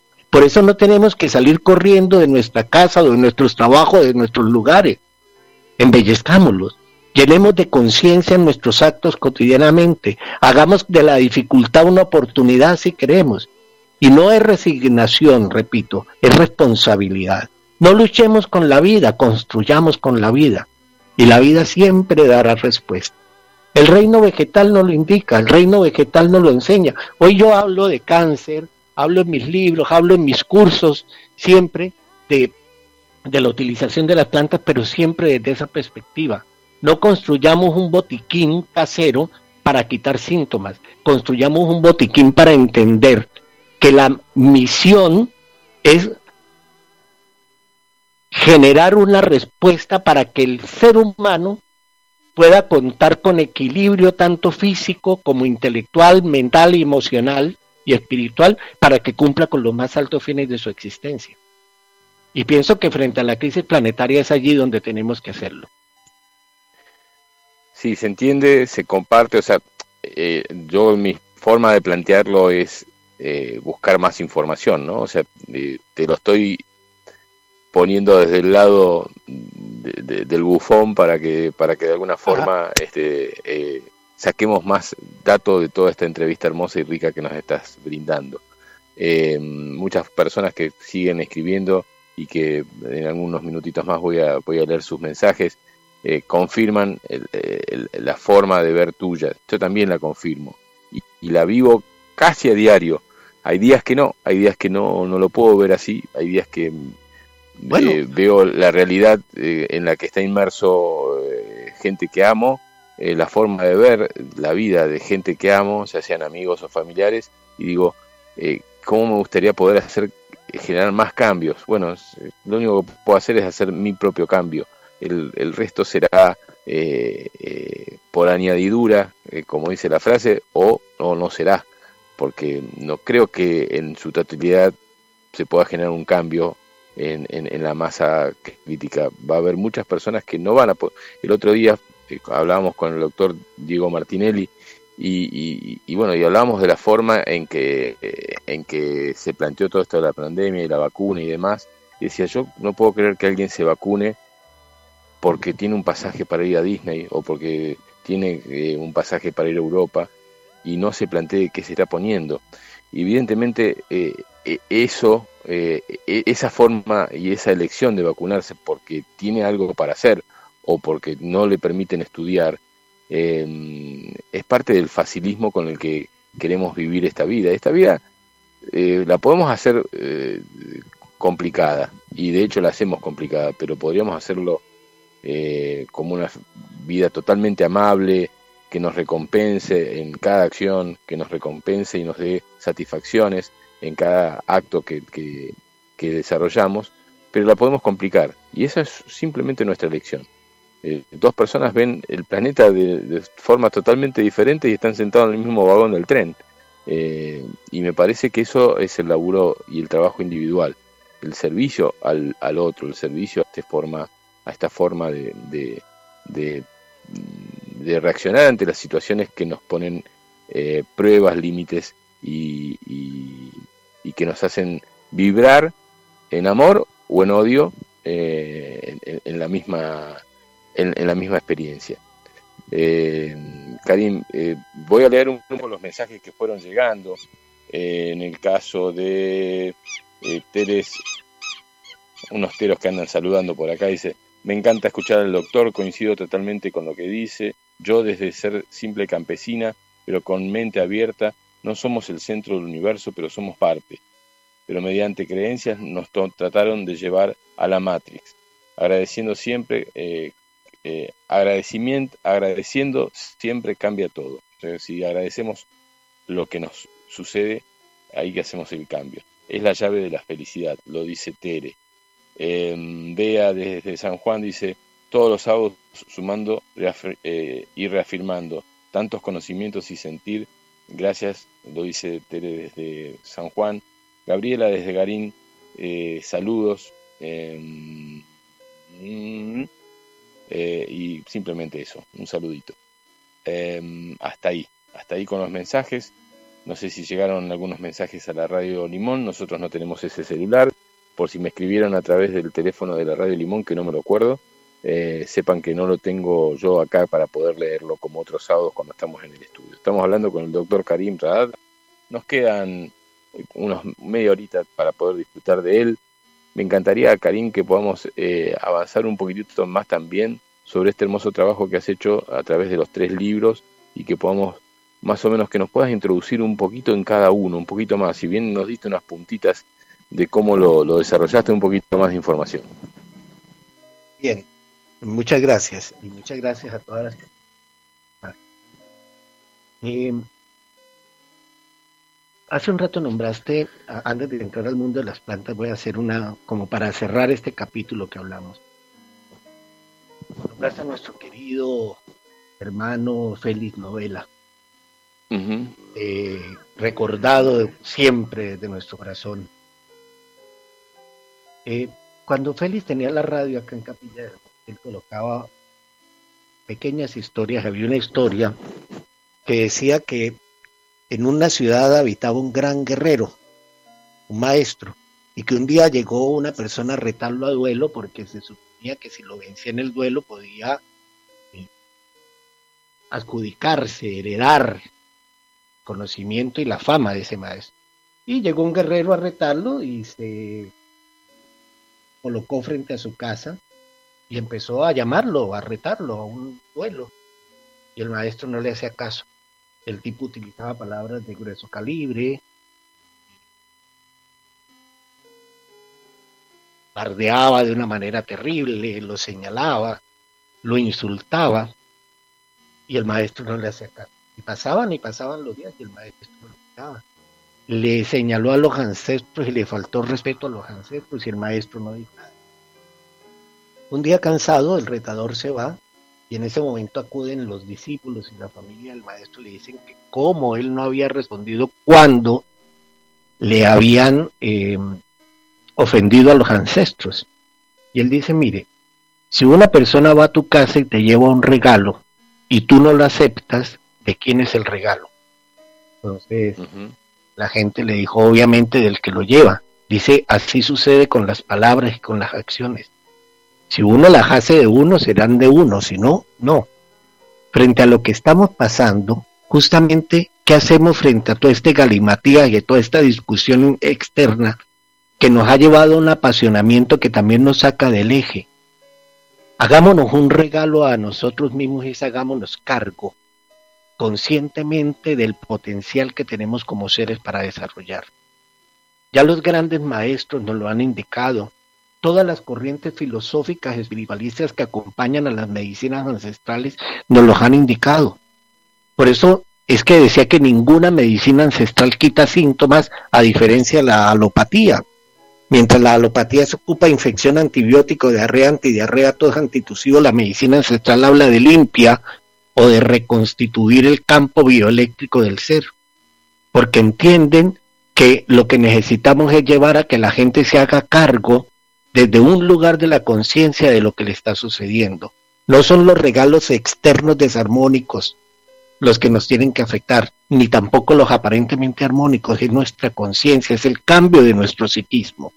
Y es desde allí que tenemos que generar una respuesta. El mundo vegetal, para entrar en este ámbito, nos lo está mostrando. Por eso yo hablo de qué es lo digno de curar.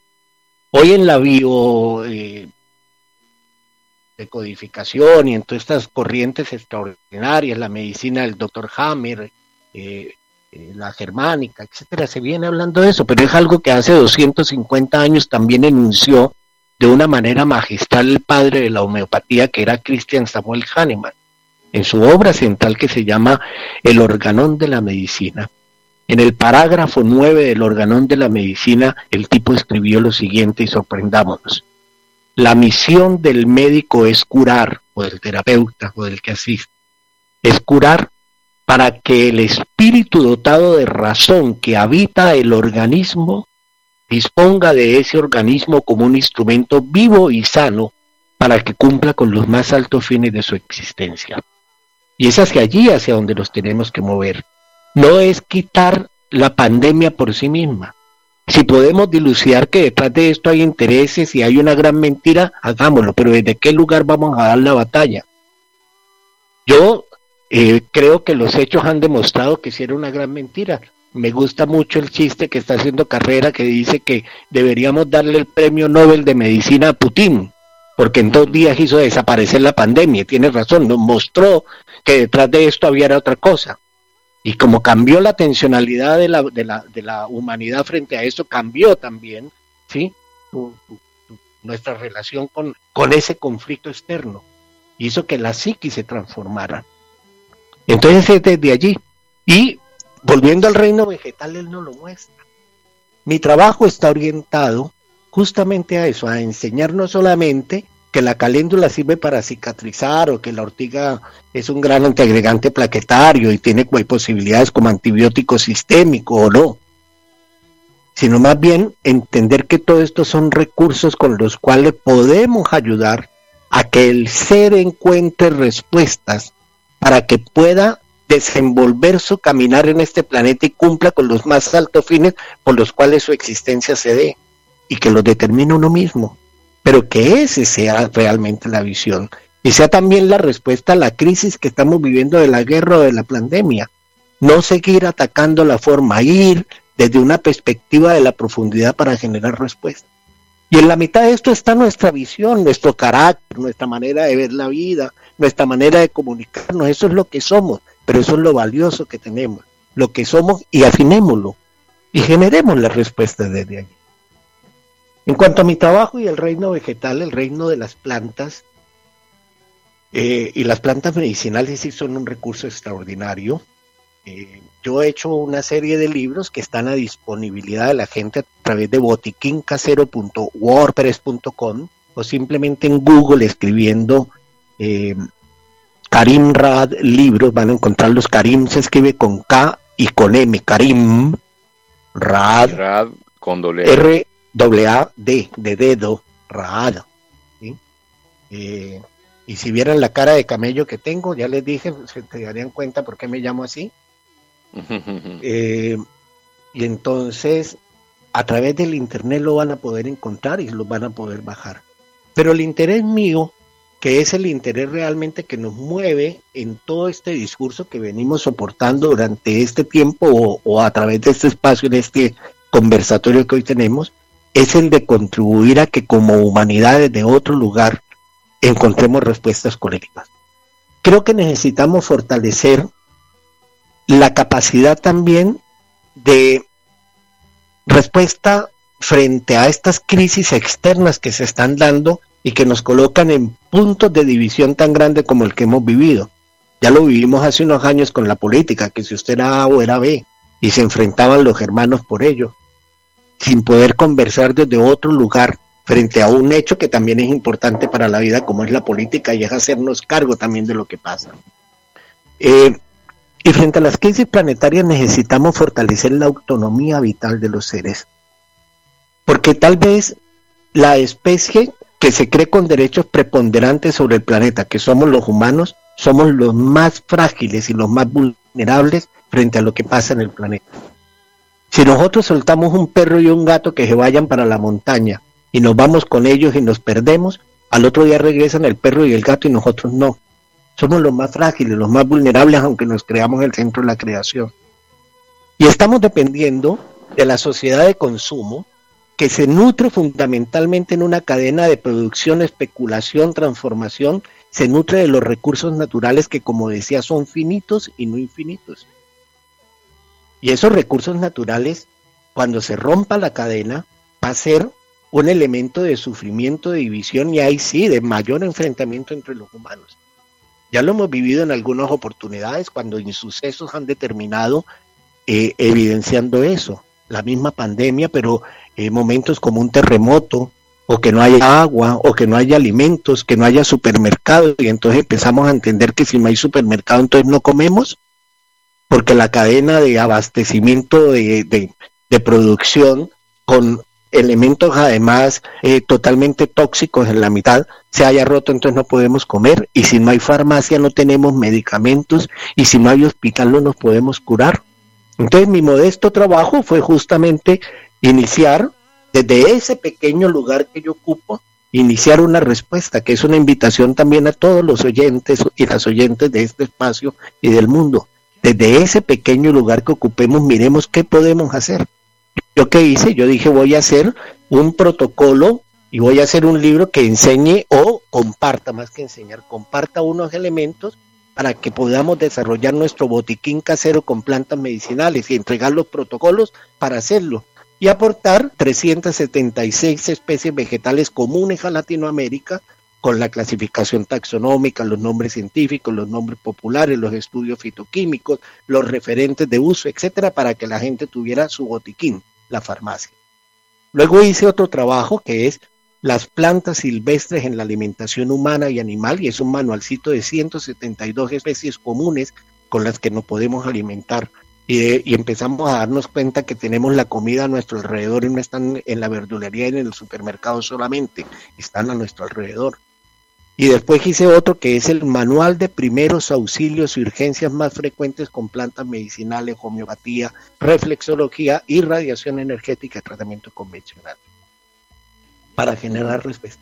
Pero todo vinculado al mundo de la medicina natural, que es la que desde siempre también ha venido iluminando la humanidad. Mire que todas las medicinas ancestrales tienen también otro elemento en común más allá del que ya nombramos hace un rato de las plantas y de las capacidades eh, fitoquímicas.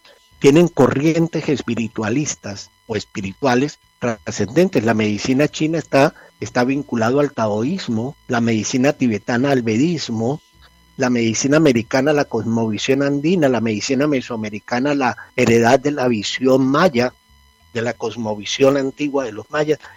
Y todas son corrientes espirituales que dicen que somos uno con el todo, que necesitamos cambiar nuestra eh, relación con la vida. Y todas nos indican lo mismo, no quitar síntomas simplemente físicos, sino atender al ser humano para que pueda cumplir con eso que decía Hahnemann, los más altos fines de la existencia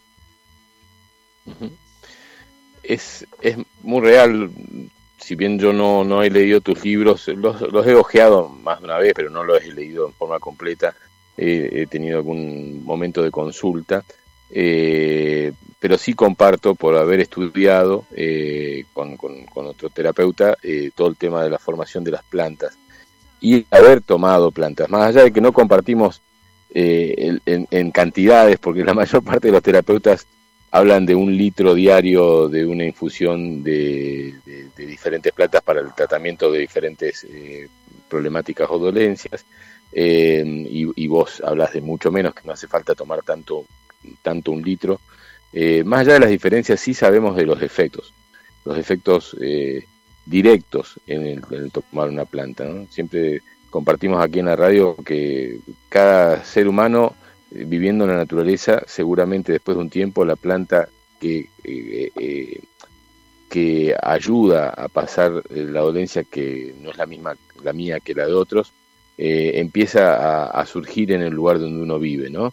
En mi caso, el, paico, que siempre lo dije, mi, tía Cheli siempre me daba paico para tomar y que se me pasen mis problemas hepáticos y dolores de cabezas o de broncas, todo está relacionado. Eh, están haciendo ah, en cantidad alrededor del lugar donde vivimos nosotros. Y eh, esto, esto mismo le debe suceder a cada uno que está empezando a relacionarse con su planta o con las plantas en general, con la planta necesaria. Puede ser eh, la carqueja, puede llegar a ser este, el, el, suico o, o, el palo amarillo en el caso de que necesiten estado de contemplación y bajar un poco los decibeles. Eh, em, y comparto muchísimo eso, por, por eso lo, aliento y te aliento a que hables sobre esta temática en esto que queda, del tema del fabuloso mundo de las plantas medicinales. Eh, eh, creo que es la forma de salir adelante. Mira, respecto a los protocolos de si se debe utilizar cantidades o no, hay, hay unos protocolos que son ancestrales que se llama dietar las plantas. Y eso tiene que ver mucho con la medicina masónica y con con prácticas terapéuticas de, experiencias trascendentales eh, también para el ser. Y esto se ha llevado también a la práctica clínica. Yo digo que en muchos casos eh, pueden llegar a ser lesivas Yo recuerdo y siempre eh, coloco por delante el, eh, la frase de Paracelso que dice todo es veneno, nada es veneno de acuerdo a la dosis.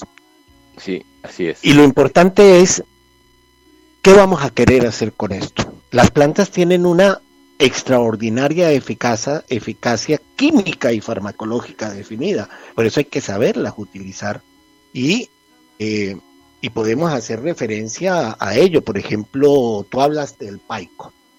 Eh, el paico, eh, que es una especie común a Latinoamérica, Chenopodium ambrosioides, eh, es una planta que se ha utilizado como antiparasitario.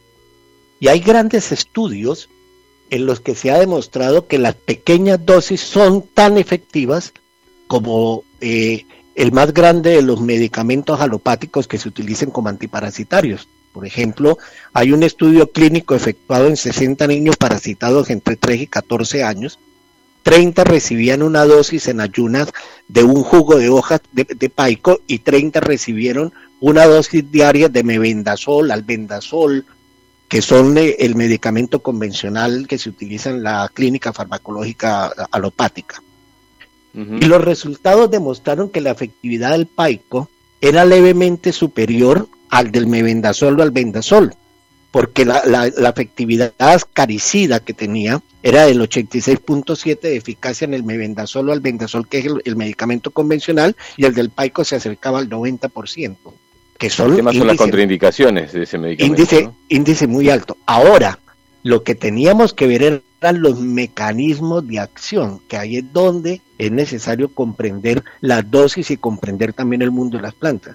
Mientras el mebendazol y el albendazol hacen una fracturación de los de, de, las em, de los eh, como ascaricida, de los parásitos, eh, el paico hace que se arrojen enteros, porque el aceite esencial que contiene el paico, que se llama ascaridol justamente, eh, que puede llegar la planta a tener entre un 60 y un 70% de concentración de ese aceite esencial en las hojas, ejercen una acción frente a, a, a los parásitos, centralizándose en una acción paralizante y narcótica que hace ese aceite esencial.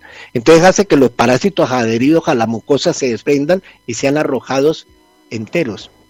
En muchos casos se cree que esto es un factor mucho más positivo que el logrado con los otros medicamentos que al destruirlos hacen que queden trazas de su ADN, de su composición dentro del mismo tracto digestivo y eso posibilite también su remultiplicación.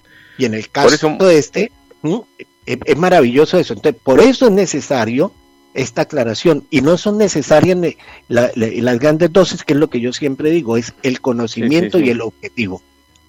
Por eso muchas veces las combinaciones de diferentes plantas, según su forma de trabajo, hablamos de plantas eh, dulces, ácidas, amargas, eh, hay, hay tantas, hay como cinco o seis formas de definir las plantas según el sabor, hace que, por ejemplo, cuando uno combina una planta eh, ácida o amarga con una planta dulce, la dulce sea el que llama al parásito y la otra el que lo elimina.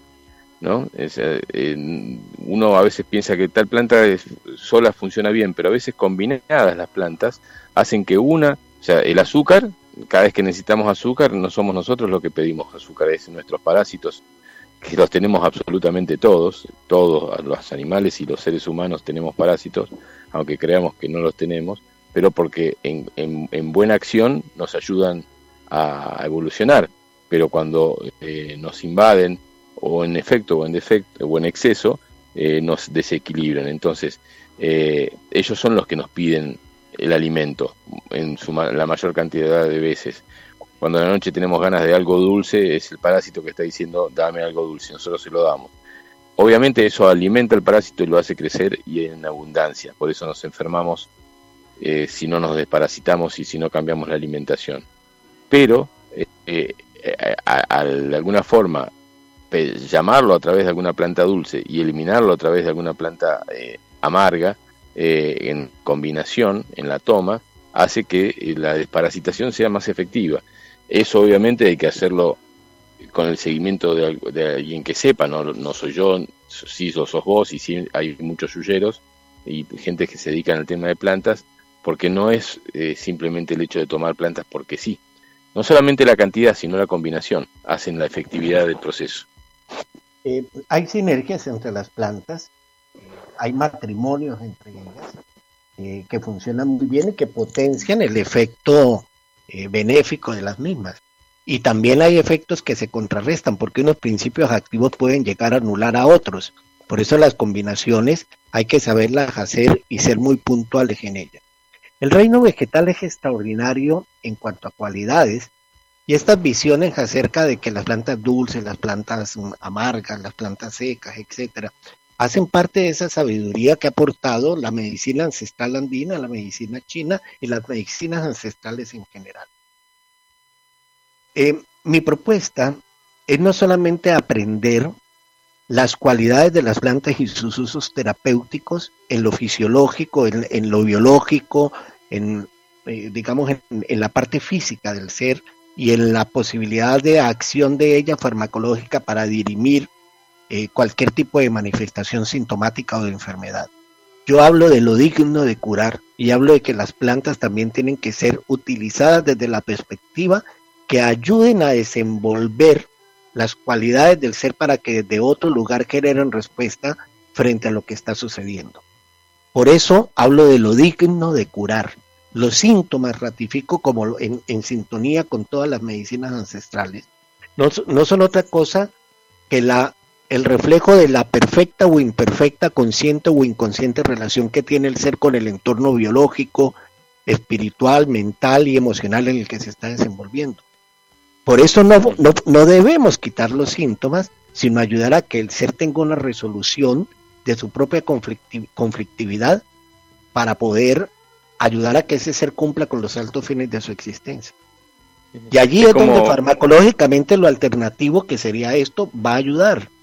La alopatía va de frente al síntoma. Infección, antibiótico, diarrea, antidiarrea, tos antitusivo, las plantas y las tinturas, pero depende de la visión del terapeuta y de lo que quiera lograr. Y la homeopatía también lo aporta esa visión. El, el, formato de la medicina, de alguna forma alopática, es como decir, bueno, me están robando en mi casa, entonces pongo una alarma. Como cada vez que me roban suena la alarma y me molesta, entonces la pago. La pago porque me molesta. Y me es más fácil apagarla porque me molesta que solucionar el tema, ¿no? Entonces la medicina hace lo mismo con, la farmacia. La farmacia lo que hace es sacarte lo que te hace ir hacia lo más fácil. Y lo vemos en la televisión. El otro día estábamos viendo, en, hicimos un viaje a San Luis con, mi compañera, con Cari, eh, a comprar piedras para el paseo. Y vimos en, en, la cabaña que paramos un poco de televisión y vimos un poco de los noticieros para entender cómo está funcionando hoy el noticiero. El noticiero no sé si se dieron cuenta, pero ha cambiado muchísimo. El, noticiero ya es un show, ya no es un, programa que te informa, es un show mediático bancado por periodistas con la cajita de la medicina y que del laboratorio, el laboratorio ELEA o el laboratorio que corresponda, Roche o el que sea. Y, es increíble cómo están funcionando los, medios, todos los medios, absolutamente. Cambiaba si era todo igual. Y en todos los casos era elimina el dolor, a través de esto. El dolor, físico, el dolor corporal, lo que sea. Elimina el dolor de cabeza a través de esto. Y te muestran otro medicamento. Y decís, o la celulitis a través de esto, o el dolor de piernas a través de este tipo de medicamentos. Entonces decís, todo es apagar la alarma. Todo es dejar, eh, no solucionar el problema de fondo, sino apagar la alarma que te hace saber que tenés un problema por delante. Y no te hace, no te ayuda a resolverlo. Te ayuda a simplemente eh, un poco más, ellos dicen calidad de vida, para mí es un camino más fácil hacia la muerte, más que una calidad de vida. Un creo que en el corto plazo la humanidad que está dependiente de, los fármacos va a entender que, que la muerte no la evitaron y que lo que evitaron es una calidad de envejecimiento eh, muy dura, mm, eh, eh, irreversiblemente hacia, la, hacia la droga eh, permitida, que es el laboratorio, porque sigue siendo una droga, eh, y no hacia la calidad de vida, simplemente a evitar cada vez que uno tiene un, problemita, una pastillita para que solucione eh, ese problema. En definitiva, lo que está haciendo también es generar un nuevo problema, porque cuando uno toma una pastilla para algo, los efectos que están en los papelitos esos eh, de letra muy chiquita eh, que tiene cada caja, los efectos son en el prospecto, cada vez son más claros y uno los toma sin, sin preguntarse ni siquiera y tomarse el tiempo de ver si lo que está haciendo me puede afectar algo del resto del cuerpo. Y bueno, ahí, hay un tema, y me voy a permitir comentarlo, que para mí es crucial. El asunto farmacológico es que en muchos de los casos los medicamentos, frente a ciertas patologías, terminan cronificándolas, cronificando los síntomas, los índices de lectura de esas patologías. Entonces, lo someten a un protocolo de por vida. Si usted tiene diabetes, tiene que tomar de por vida el medicamento X. Si usted tiene hipertensión, el medicamento X. Si usted tiene tiroides, es decir, se cronifica los síntomas con la utilización de los medicamentos, no está dando respuesta. Otra evidencia importante de esto es lo que sucede con los antibióticos. Nos vamos a quedar sin antibióticos porque no hay investigación en antibióticos. ¿Y por qué no hay investigación? Porque no les conviene es que los antibióticos sí curan. El antibiótico tiene capacidad, pero como el antibiótico fue mal utilizado, eh, eh, eh, fue utilizado sin criterio, que en muchos de los casos llevó a que se hicieran resistencias a ellos. Y pasamos de las pequeñas dosis a las megadosis. Hoy la moxicilina, por ejemplo, va en un gramo. Hace 40 años eran 25 miligramos, va en, en un gramo y hoy tiene otra sustancia que se llama ácido clavulánico, porque de por sí ya la amoxicilina no pasa de, de, un cierto punto porque las infecciones estreptocócicas se están volviendo sistémicas, es decir, están por todo el organismo y un problema sistémico requiere respuestas sistémicas, que es como lo que estábamos hablando de la humanidad hace un rato. En el caso de la farmacología es lo mismo. Un problema sistémico necesita respuestas sistémicas. Y estos protocolos no están dando respuesta. Y no hay investigación porque hay intereses en la mitad. El reino vegetal construyó desde la conciencia colaborativa de su entorno, de su entraña vital, sustancias con esa actividad. Nosotros tenemos antibióticos sistémicos extraordinarios, pero tenemos que estudiar eh, eh, las posibilidades de utilización de ellos más allá de de, dietas y de cosas como esta. Por ejemplo, sabemos que hay antibióticos sistémicos en plantas comunes que tenemos a nuestro alrededor. El amor seco, Bidens pilosa, amor seco, papunga, masequía, ¿qué más lo llaman? Abrojo, ese que se le pega a la ropa cuando uno va al, campo. El jengibre también es sistémico, la pimienta negra. ¿Por qué son sistémicos? Porque pasan la primera barrera, el tracto digestivo, donde ciertas enzimas amino oxidasa, etcétera, van a controlar la sustancia, son capaces de pasarla, generan una profunda vasodilatación y hacen que las sustancias permanezcan mayor tiempo en sangre y de esta manera son mejor utilizadas, son mejor absorbidas. Y se vuelven además socias de otras sustancias y potencian la acción de ellas. Aquí hay un ejemplo de cómo podemos utilizar una planta con un antibiótico convencional. Y si tenemos problemas con los antibióticos convencionales, que no es que sean dañinos por sí mismos, son las dosis, las, las megadosis las que hacen daño. Y que son protocolos muy, muy largos de estudio, no deberían hacerse. Dime. Con, con respecto a esto, eh, más allá de que ya nos quedan unos minutitos ya para terminar el programa, eh, así como se han eh, ampliado las dosis en cuanto a, a alguna sintomatología o alguna enfermedad, se han ampliado las dosis eh, a nivel medicamento. También se han eh, reducido eh, las bases de medición de, por ejemplo, el, tema del colesterol. Del colesterol. Por ejemplo, antes el colesterol se medía según un, parámetro. Y ese parámetro ahora se modificó hacia abajo para que cada vez más personas tengan colesterol. Pues en realidad, al, bajar, al bajar el parámetro, de, no sé, de, 10 a, a 8, eh, en, ese, en, esos dos puntitos que le, modificaron la forma de medir el colesterol, eh, como en otras enfermedades, eh, hace que más personas entren dentro del formato de colesterol y que el del rango y que el médico, el médico tenga que ya desde más personas más jóvenes o que no tienen colesterol en realidad, ya empiecen a medicar porque el formato de los laboratorios hace que eh, eso se modifique para abajo para que inmediatamente se vendan más productos. Eh, confirmame esto y vayamos dándole un cierre al, programa. Por supuesto, y en un planeta donde se pretende que todo se compra, se manufactura y se vende, pues ese es el criterio con el que se maneja todo. En la farmacología pasa lo mismo. Mire, a comienzos de los años 30, 40, eh, cuando los grandes eh, laboratorios farmacológicos se dieron la tarea de revisar los principios activos de las plantas, encontraron una planta que se llama Cataranthus roseus eh, en el África, que era utilizada para la diabetes, la investigan, luego encuentran una familiar de ella que está aquí, que se llama Vinca pervinca, que es una planta rastrerita de jardín con una flor violetita, prima de la alegría del hogar o del besito en, los Andes, y de ahí se habló la vimblastina y la vincristina, que se utiliza como antitumoral, se utiliza en la leucemia, etcétera, base de la quimioterapia.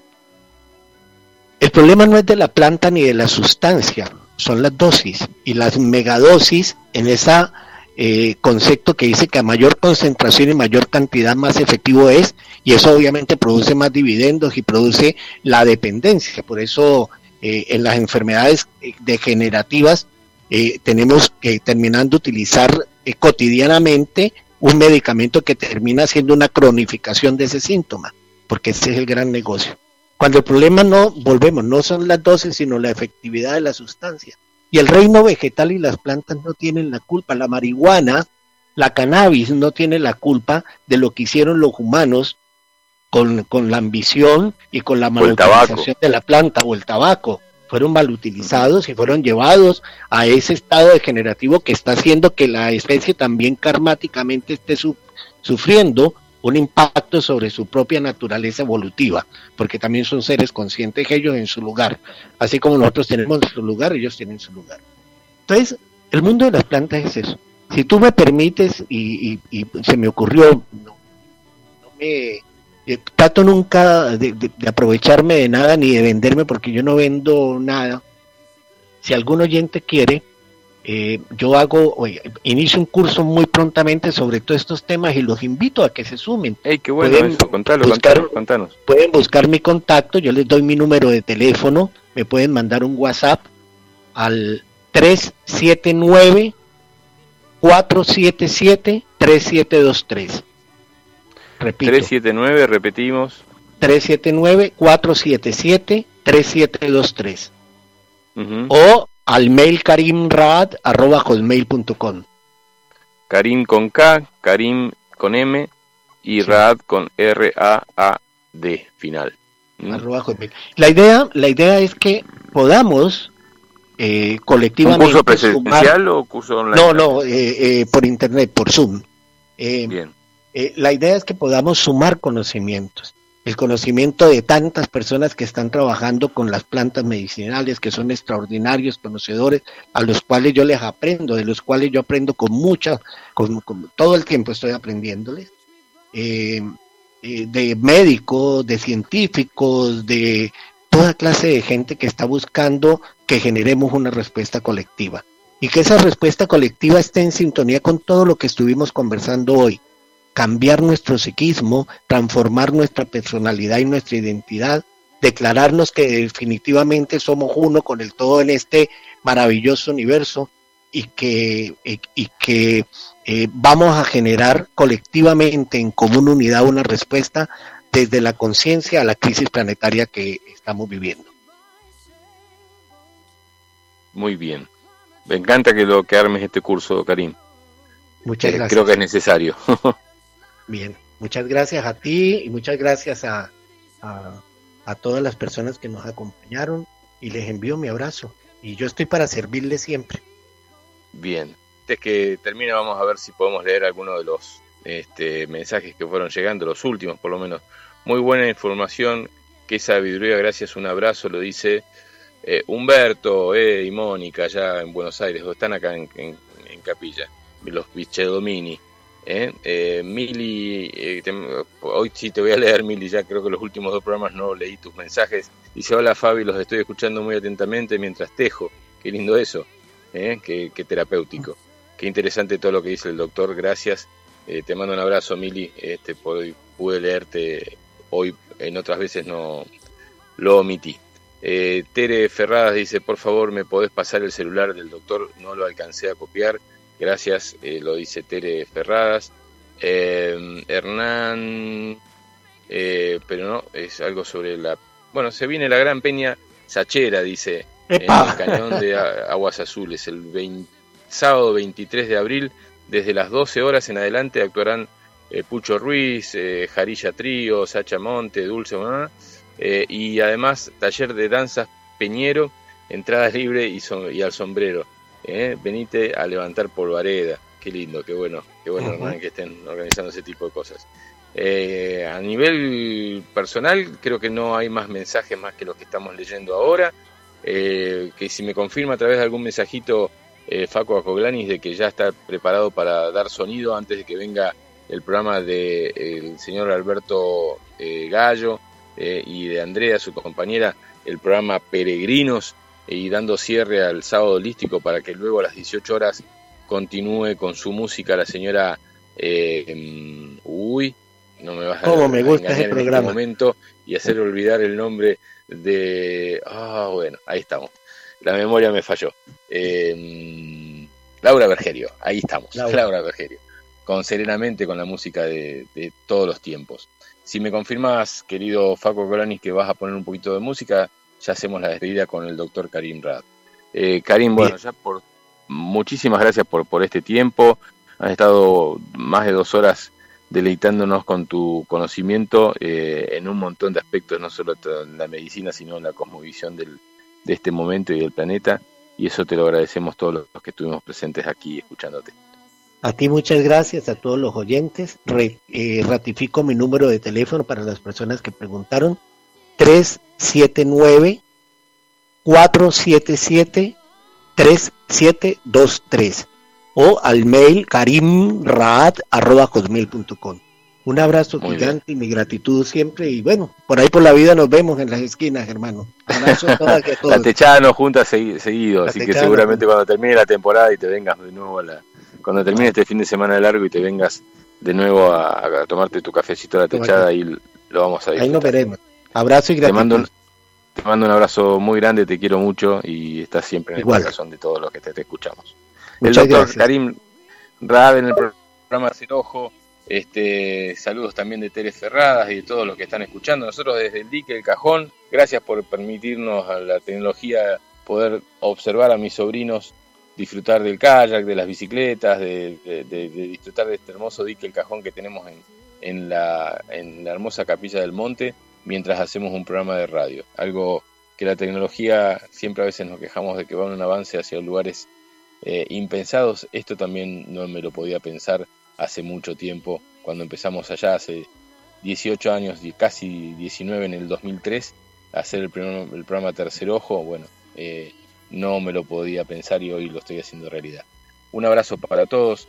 Gracias a cada uno de los que mandó su mensaje y a los que estuvo escuchando pacientemente sin compartir también más allá de estar con el oído y no la voz o el teclado, eh, los abrazo a todos y cada uno y los llevo siempre en mi corazón. Hasta el sábado que viene, en el programa Tercer Ojo, no dejen mm, de sintonizar eh, la radio eh, hasta que termine la programación.